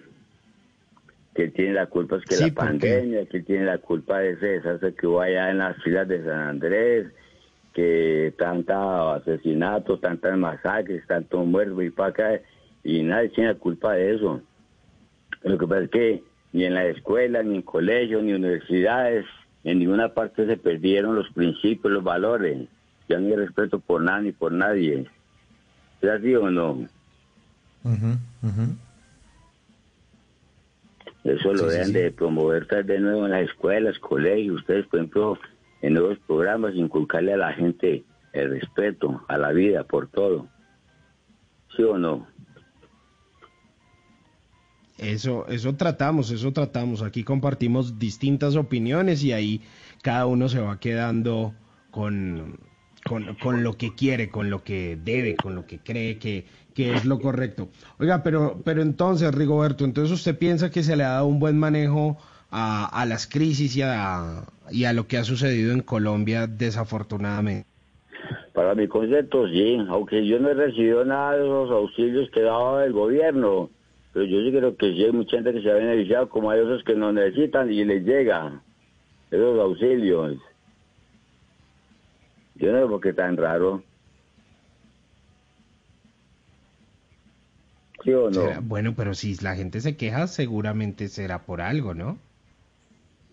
Pues no, lo que hay mucha gente también se echa a la pereza, no quieren trabajar. Por Bueno, trabajo eso sí es cierto. En, en parte eso sí es cierto. Sí, trabajo sí hay. Hay mucha gente que solo quiere que le den y que le den. Exactamente, se acostumbraron a la vida fácil, al facilismo. no quieren hacer nada. Así como lo oye, es- amigo. es Perdón. ¿cómo es el nombre suyo? Simón.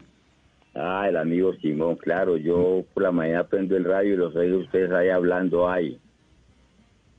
De todo, para todo mundo. ¿Cuándo van a ir a pasear a Cartago? hacemos.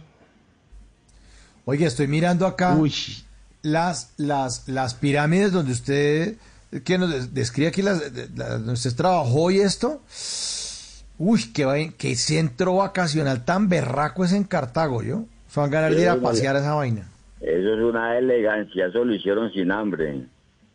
Hijo de madre, pero grande, grande. ¿Se cuán- ¿Cuántas grande, personas le meten un domingo a ese, a ese sitio, a, a las pirámides? Ahí cuando vino Darío Gómez le metieron tres mil personas. Ish. Ush. Qué vaina tan grande. Eso a las nueve de la mañana, ya- de, perdón, a las nueve de la noche ya no había donde sentar a nadie. Eso repleto. Imagínese. Imagínese, centro vacacional.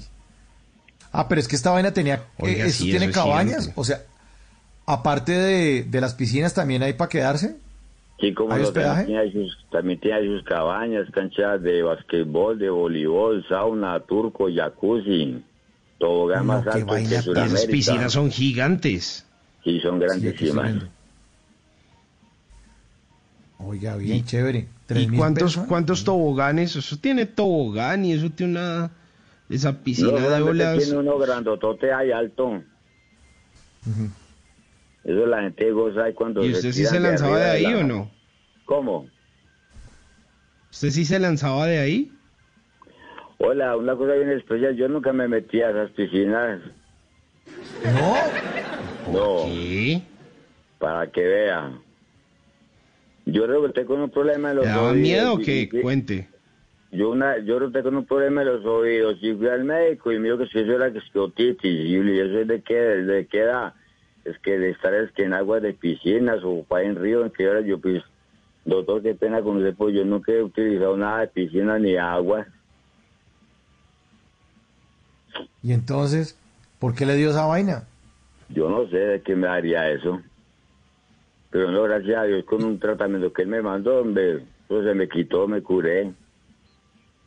Uy, la otitis, eso es un dolor de oído asqueroso. A mí una vez me dio cuando era niño por una piscina, por meterme. No, a mí no me dolía el oído, me supuraba. ¿No? No, a mí no me dolía para que donde hablar mentira, me supuraba. ¿Le qué? ¿Le qué? Me supuraba materia. Ah, sí, a mí también. una noche. qué dolor. Sí, a mí me tocó una noche, pero a mí me dolía y me salía materia del oído. Yo tenía por ahí unos ocho años. Qué No, a mí no me dolía dolor nada. tan berraco. Ah, no, usted le fue bien. Usted le fue bien. Sí. Decía la gente que era algo que yo escuchaba mucho música, que yo había que colocar la melodía y el DJ. Ah, no, pues hermano, el DJ. ¿Y qué música ponía? De todo, salsa, merengue, vallenato, tropical, champata, eh, champeta, lambada, de todo eso. Ajá. Música clásica, todos los gustos. boleros, tango, rancheras. ¿Música clásica en una piscina? ¿Cómo era eso? En la Para la danza de los cisnes, ¿cómo era? En la ah, mañana por la cuando no mañana. había nadie. Mientras yo iba barriendo, trapeando, haciendo aseo, y iba colocando esa musiquita. No. Ya cuando comenzó a llegar Claro. gente, entonces sí la volteaba a colocar de todo revuelto para todo el mundo. Música crossover. Claro. Y de toda esa Y de- música, Y y de toda esa música, ¿qué es lo que más le, le, le gustaba a usted poner? De toda. Porque toda. en la discoteca se llamaba Keo y allí se, los domingos se hacía miniteca. Y eso era una locura. Eso era pura pura música pesada. Ese reggaetón, ese house, ese trance. No, no, no, no. ¿Y pero ¿Y usted, se, y usted nota, tenía se nota algún...? que no le gusta tanto el Sí. reggaetón. Es que Sí, ese reggaetón. Eso era puro chispón venteado. ¿Y usted era DJ Rigo? ¿O cómo era? ¿Usted era DJ Rigo, eh, mezclando en vivo allá en, en- en las pirámides? Exactamente. Eso tenía unas pantallas gigantes ah, de video, buenas luces, buen aire acondicionado, buenas poltronas. Pero qué tal eso, hombre, ah? ¿qué tal ese Unos trabajo? Pero baños elegantes. allá, hermano. Oiga, unos baños elegantes. Venga. ¿y cómo, cómo, está, cómo estaba de casting eh, las pirámides allá en Cartago? ¿Cómo estábamos de, de personal? ¿Sí eran mujeres lindas en vestido de baño, en bikini o no? No, eso era una locura, una elegancia. Así que bueno, Lo mejor de lo mejor. lo, lo mejor de lo mejor. Pero digamos, usted tenía que servir y le pedían, eh, hermano, por favor tráigame una mojarra. ¿Y usted qué? ¿Se le salían los patacones de estar viendo bikinis o cómo era el tema? No, eh, en la piscina hay un autoservicio y el cliente le servía nada y él mismo se la llevaba para la mesa y la comía.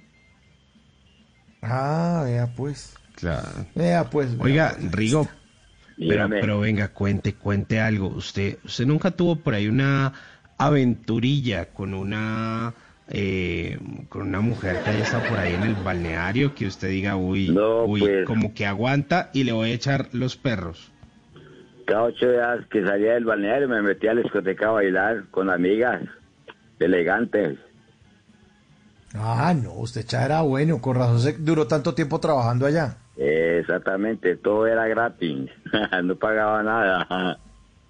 Ah, no, yo también me hubiera quedado allá años trabajando.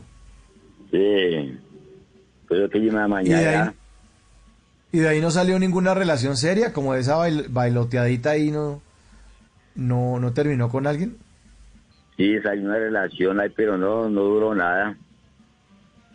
No, apenas, seis, entonces no fue serio. apenas duró seis años. Ah, apenas seis años. Ah, menos Sí, mal. no. Imagínese. Sí, Menos mal, solo seis años.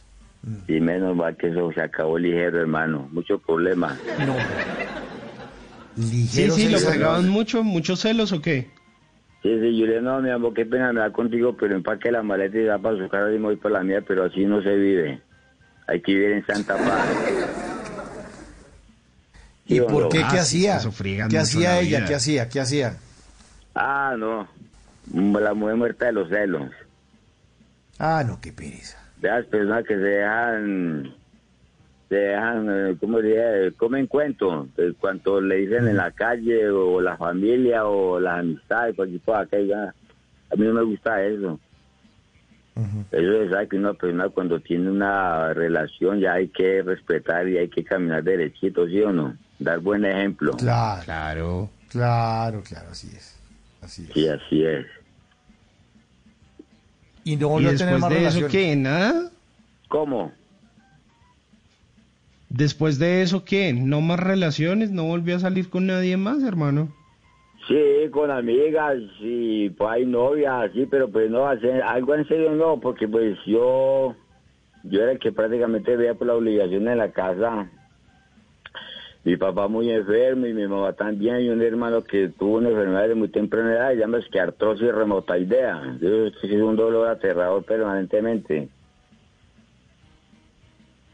Uf, duro. Le toca a usted camellar ahí de sol a sol para, para estar pendiente de los suyos. Exactamente, para estar pendiente de la, de la situación de los viejos y del hermano mío. Ujú. A las Entonces, ¿qué? pirámides, ¿Ustedes- cada ocho días iban los compañeros de paseo. Cuando era el día libre, cerraban Sí. eso para que todo el mundo descansara. Y se iban para ladrilleros, que para Toulouse, iban para allá para Cobañas, eso así. Y yo no podía ir por ahí porque pues, si me iba por aquí no hacía las vueltas de la casa nadie. Claro. Ah, Claro. qué vaina. ¿Y nunca, nunca se logró pegar la escapadita? No, no, no, no, no era capaz de irme a los viejos solos y, y sabiendo que si no aprovechaba ese día libre, entonces ¿quién iba a hacer las vueltas? No, nadie. Imposible. Y nadie, Imposible. la casa había más, gente, más hermanos, pero no, no, no colaboraban en nada. Ah, ¿Qué tal? El colmo. El colmo. Eso es el colmo, sí. Rigoberto, ¿y entonces usted ahorita qué? ¿Está solo o con quién vive? Sí, no, pues yo estaba en la calle con, con otro hermano. Su hermano, el que estaba... Ok, pero su hermano, el que estaba enfermo, ¿está con él? ¿Vive con él? No, él ya falleció. Claro, claro, claro. Con otro. Mi papá también ya Vive falleció y mi mamá también. Ujú. Y ahí comparten entonces. Ah, caramba. Con el mayor. Oiga, Rigoberto, y entonces usted que ha estado toda la vida trabajando en balneario y todo este cuento durante la pandemia, ¿qué ha hecho? ¿Cómo, cómo ha hecho ahí como para, para sobrevivir? ¿A qué se ha dedicado? sobrevivir, ¿Cómo, pues cómo le ha tocado? tengo muchos amigos, muchos amigos me han colaborado. Yo no sé esos negocios de confesión de eso, porque se demora tanto, hermano. Yo hace cuatro años estoy metido en documentos, eso no ha salido.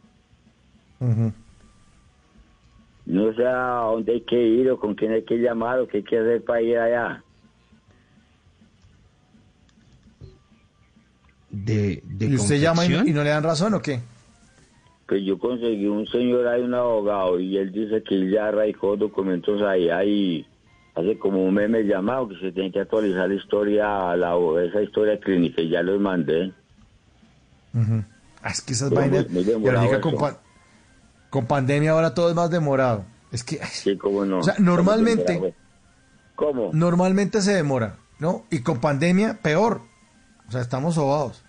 No, pero eso con pandemia y su pandemia todo el mundo tiene que trabajar y cumplir Claro. con sus compromisos, obligaciones y deberes. Obviamente, obviamente. ¿Sí o Usted no? necesita ahí su plata para, para sobrevivir, claro. El arreglo no espera, los servicios no van a esperar, el estómago trabaja y usted no trabaja, hay que darle de comer entonces. Ujú. ¿Sí o no? ¿Ya con- ha conseguido trabajos en, en estos días? No, porque pregunté con un problema que si en la médula, que se llama que una inflamación, llama que una Ah. mielitis. Mielitis. Y no he podido trabajar, ya llevo ya como cinco años quieto sin poder trabajar. Tengo los pies y las manos adormecidos, siento las piernas como grandototas, como que estuviera cargando un bloque. y eso me tiene bloqueado, no pude hacer nada.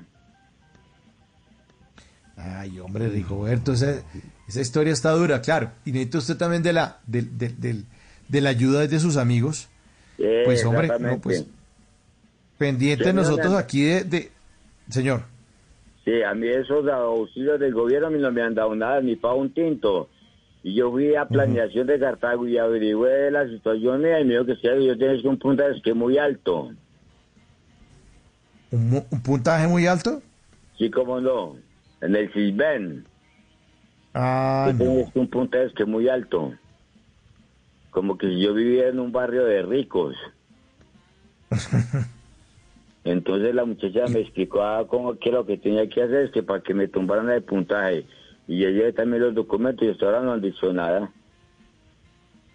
Tocará esperar a ver ¿Y qué. eso hace cuánto fue? Yo hice esa vuelta hace tres meses. Porque yo veía que a todo el mundo les llegaba una cosa, la otra, por aquí por acá. Y como le dije al principio que mucha gente que no necesita esos auxilios y les ha llegado, gente que es pensionada y les llega, gente que es acomodada, tiene familia en el extranjero, sus buenas casas, sus buenos carros, motos y, les llega eso.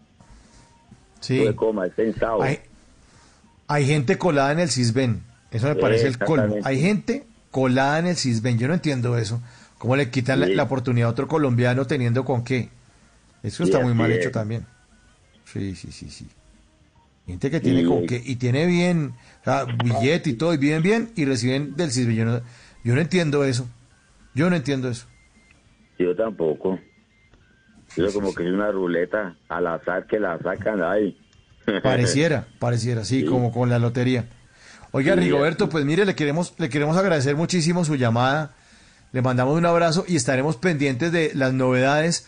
Ojalá que pueda arreglar el tema de, de su pensión y que ya dejen de mamarle tanto gallo y le salgan pues con algo. Mientras tanto, le mandamos un abrazo. Muchas gracias por hacer parte de Bla Bla Blue. Y lo despedimos con una canción que tiene que ver con, con eso, con balnearios. Música de balneario a las 12 y 50 para Rigoberto Vázquez allá en Cartago Valle. Sí, agüita de coco. Rigoberto, muchas gracias por haberse comunicado con Bla Bla Blue. Un abrazo. Gracias por la atención dispensada. Gracias, yo le pagué. A usted un abrazo. Chao.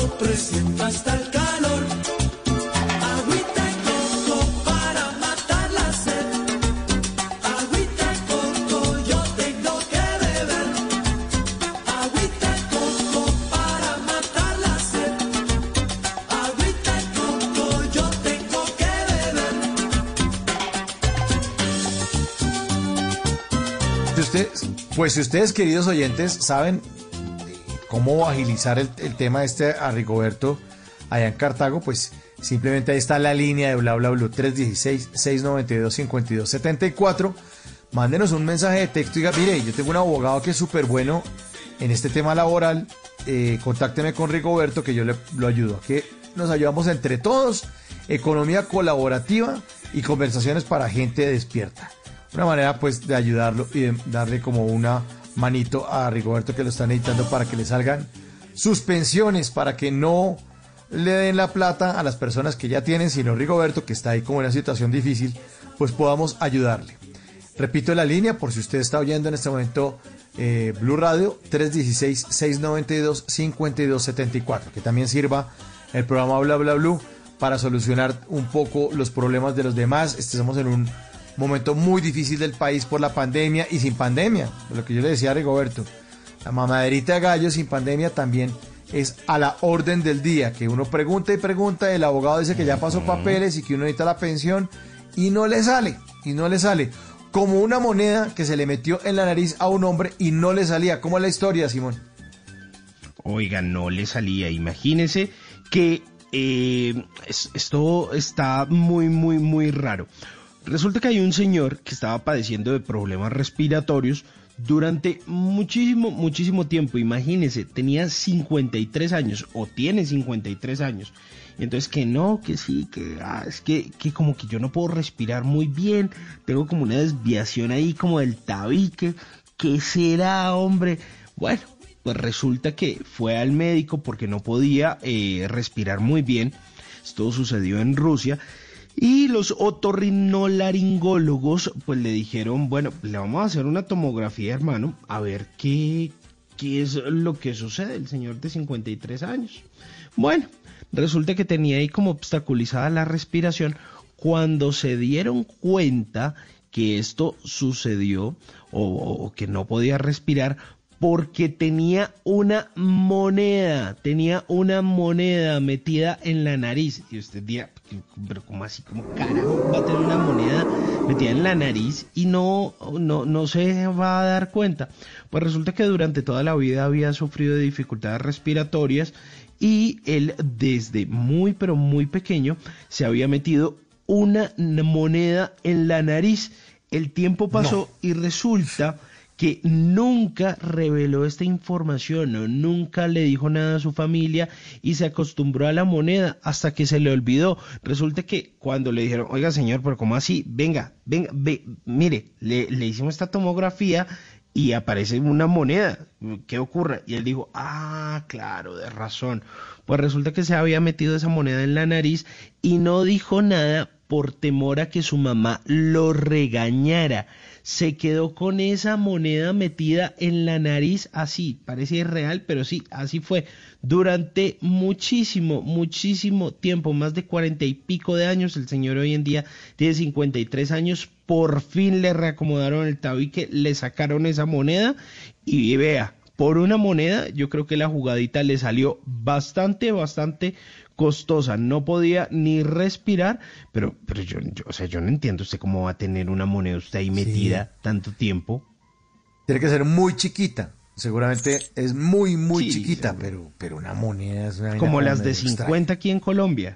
Una cosita ahí. Sí, exacto. Esas enanitas que le pierden a uno ahí en las manos. Bueno, lo que no perdemos es la comunicación con nuestros oyentes. Nos escriben, eh, buenos días, Orlando Blanco, eh, de la vía Cantabria, Lebrija, Santander, apoyar el arte, bien, voy rumbo a Bastos a vender los productos de la parcela, buen programa y compañía y compañeros de todo tipo y talante, claro, hablando de nuestro tema de la segunda hora. Oyente fiel, sigo escuchándolos con música, Voz Populi, Mañanas Blue, bueno, un abrazo entonces para Orlando Blanco y también para Juan Carlos Hernández, su primo Simón, que también nos escribe cada noche, es un oyente muy juicioso de bla, bla, bla. Vamos llegando, vamos pidiendo pista, vamos aterrizando poco a poco, vamos llegando al final del programa con una buena canción de salsa para todos nuestros amigos que nos escuchan en los 100.1 en Blue Radio Barranquilla. Y está esta canción Sota de Sarabanda. Barranquillero.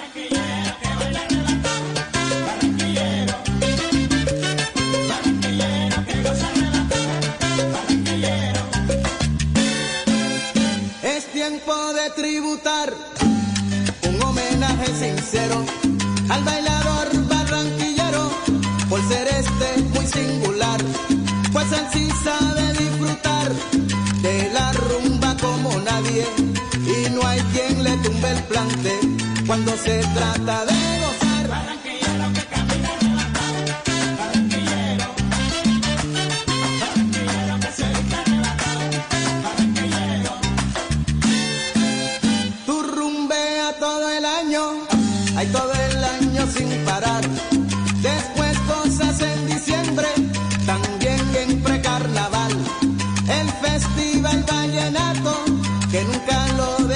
pasar.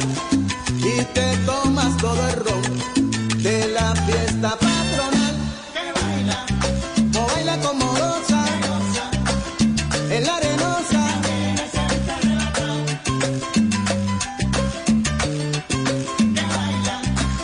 La rica banda que está sabrosa. Canción Sota de Sarabanda, el barranquillero arrebatado. Todos los barranquilleros arrebatados que nos escuchan a esta hora ya en la arenosa. Muchas gracias a todos por ser parte de esta conversación para gente despierta. Para, todos ustedes que se conectan desde las 10 de la noche hasta la 1 de la mañana. Gracias a nuestro invitado de la primera hora, Alexis Escobar, que estuvo lanzando su nuevo éxito. Sí, me importa poco. Alexis Escobar, para que lo registren, lo Chequen ahí en todas las plataformas. Está Alexis Escobar.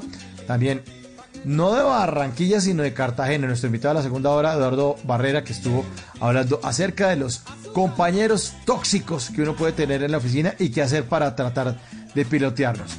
También a nuestro querido oyente Rigoberto, también en Cartago, un abrazo muy, muy grande y gracias por hacer parte de Bla Bla Blue. Señor Simón Hernández, feliz resto de noche, hombre, que descanse. Mil gracias por todo.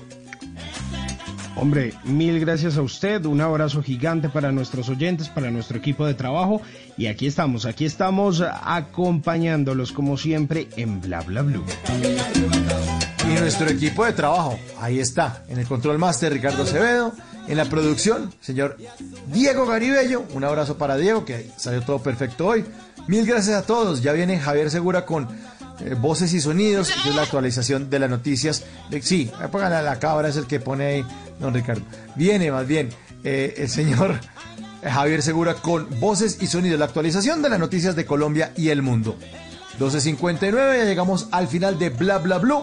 Mi nombre es Mauricio Quintero y siempre, siempre será un placer, un honor estar frente a este micrófono para llevarles información, entretenimiento y conversaciones para gente despierta en Bla Bla Blue. Hasta entonces, muchas gracias.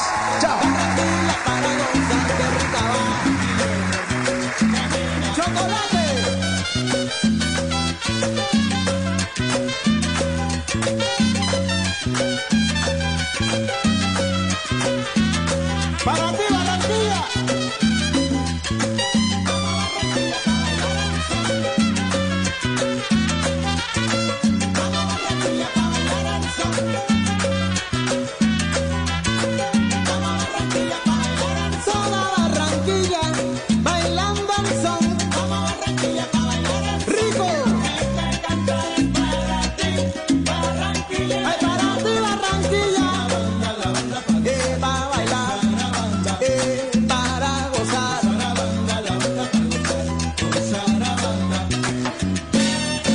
Las noches la única que no se cansa es la lengua. Por eso, de lunes a jueves a las 10 de la noche empieza Bla Bla Blue con invitados de lujo. Yo soy Lorna Cepeda. Yo soy Diego Verdaguer. Les habla Consuelo Les habla el chef Jorge Raúl. Hola, soy Carolina Cuervo. dicen Aula Reina de la música popular. Yo soy Adriana Lucía. Tato Devia. Blue, vamos a echar entonces el pote y el Con petaco. buena música, con historias que merecen ser contadas, con expertos en esos temas que desde nuestra casa tanto nos inquietan y con las llamadas de los oyentes que quieran hacer parte de este espacio de conversaciones para gente despierta. Bla bla blue, de 10 de la noche a 1 de la mañana. Bla bla blue, porque ahora te escuchamos en la radio. Voces y sonidos de Colombia y el mundo en Blue Radio y bluradio.com, porque la verdad es de todos. Una de la mañana en punto. Soy Javier Segura. Esa es una actualización de las noticias más importantes de Colombia y del mundo en Blue Radio. Ante la JEF fue presentado un informe que denuncia más de 150 casos de falsos positivos en la primera división del ejército.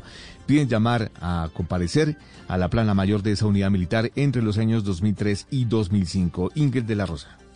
El colectivo de abogados José Alvear Restrepo y la Corporación Jurídica Libertad presentaron ante la Justicia Especial para la Paz un informe que documenta 153 supuestos casos de falsos positivos en los que habrían perdido la vida 218 personas en la jurisdicción de la Primera División del Ejército. Se trata de hechos en los cuales no solamente se vincula a los soldados profesionales o suboficiales que en el área de operaciones cometen directamente la ejecución extrajudicial, sino que incluye la participación de la línea de mando de las planas mayores. Según el informe, el mayor número de víctimas, 150, se habrían presentado en la jurisdicción de la Cuarta Brigada, a cargo entonces del brigadier general Óscar Enrique González Peña. Otra denuncia se refiere a la negligencia de la justicia, ya que el 74% de los casos que involucran a 495 soldados siguen la impunidad.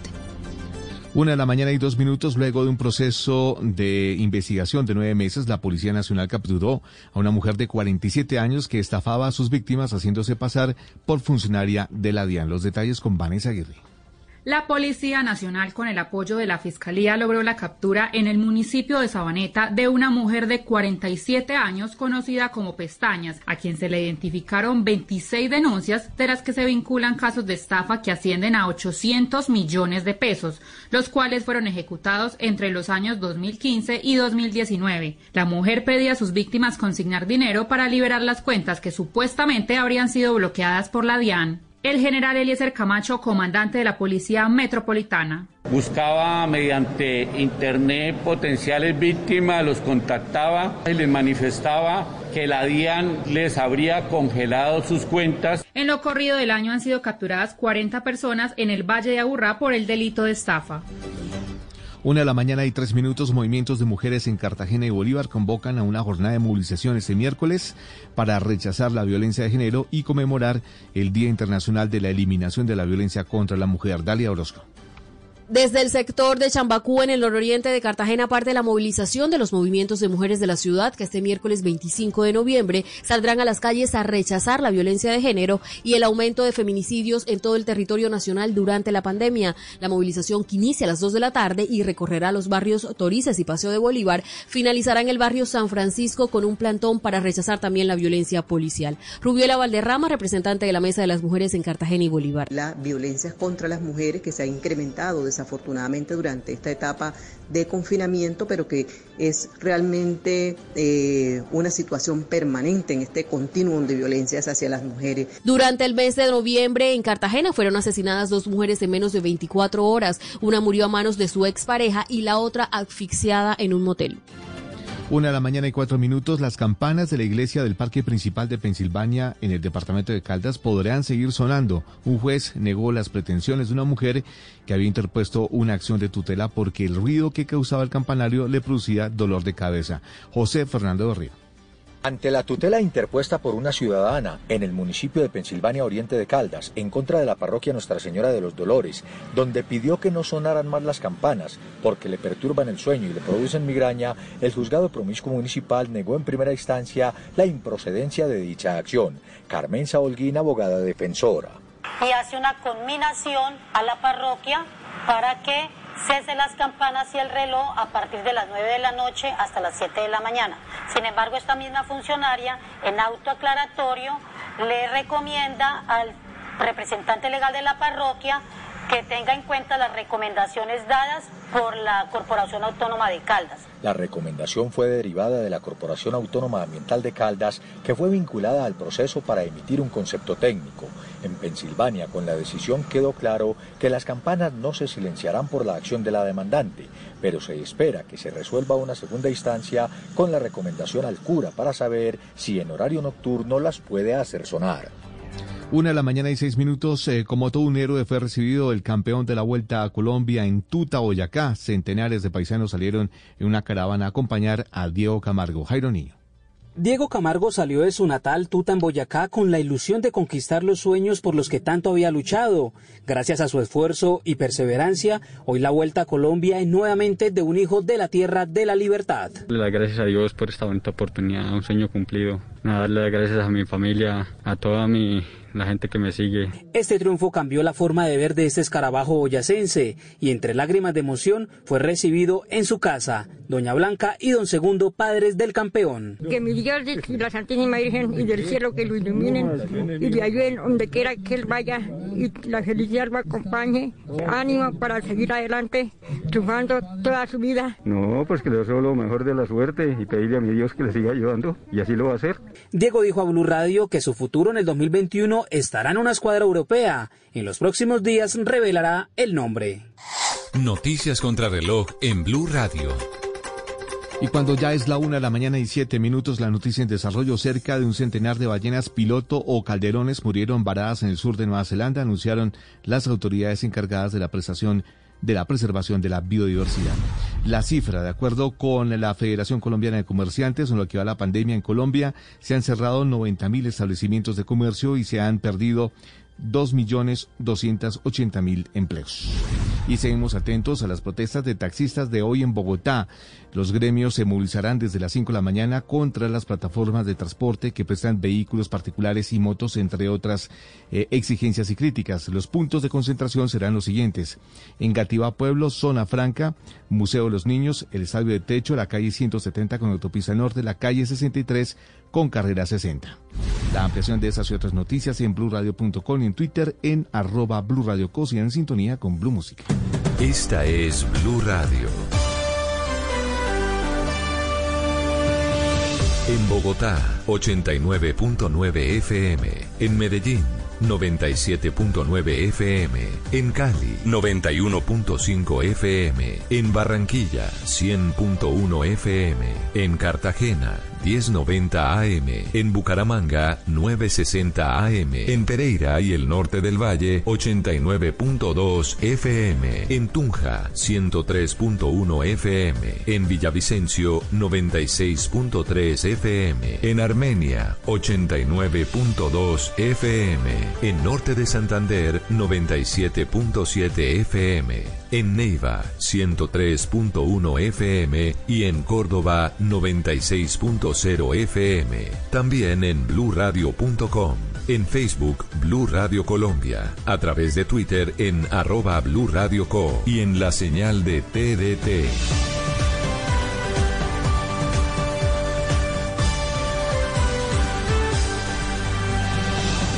Blue Radio, la nueva alternativa. El mundo nos está dando una oportunidad para transformarnos, evolucionar la forma de trabajar, de compartir y hasta de celebrar.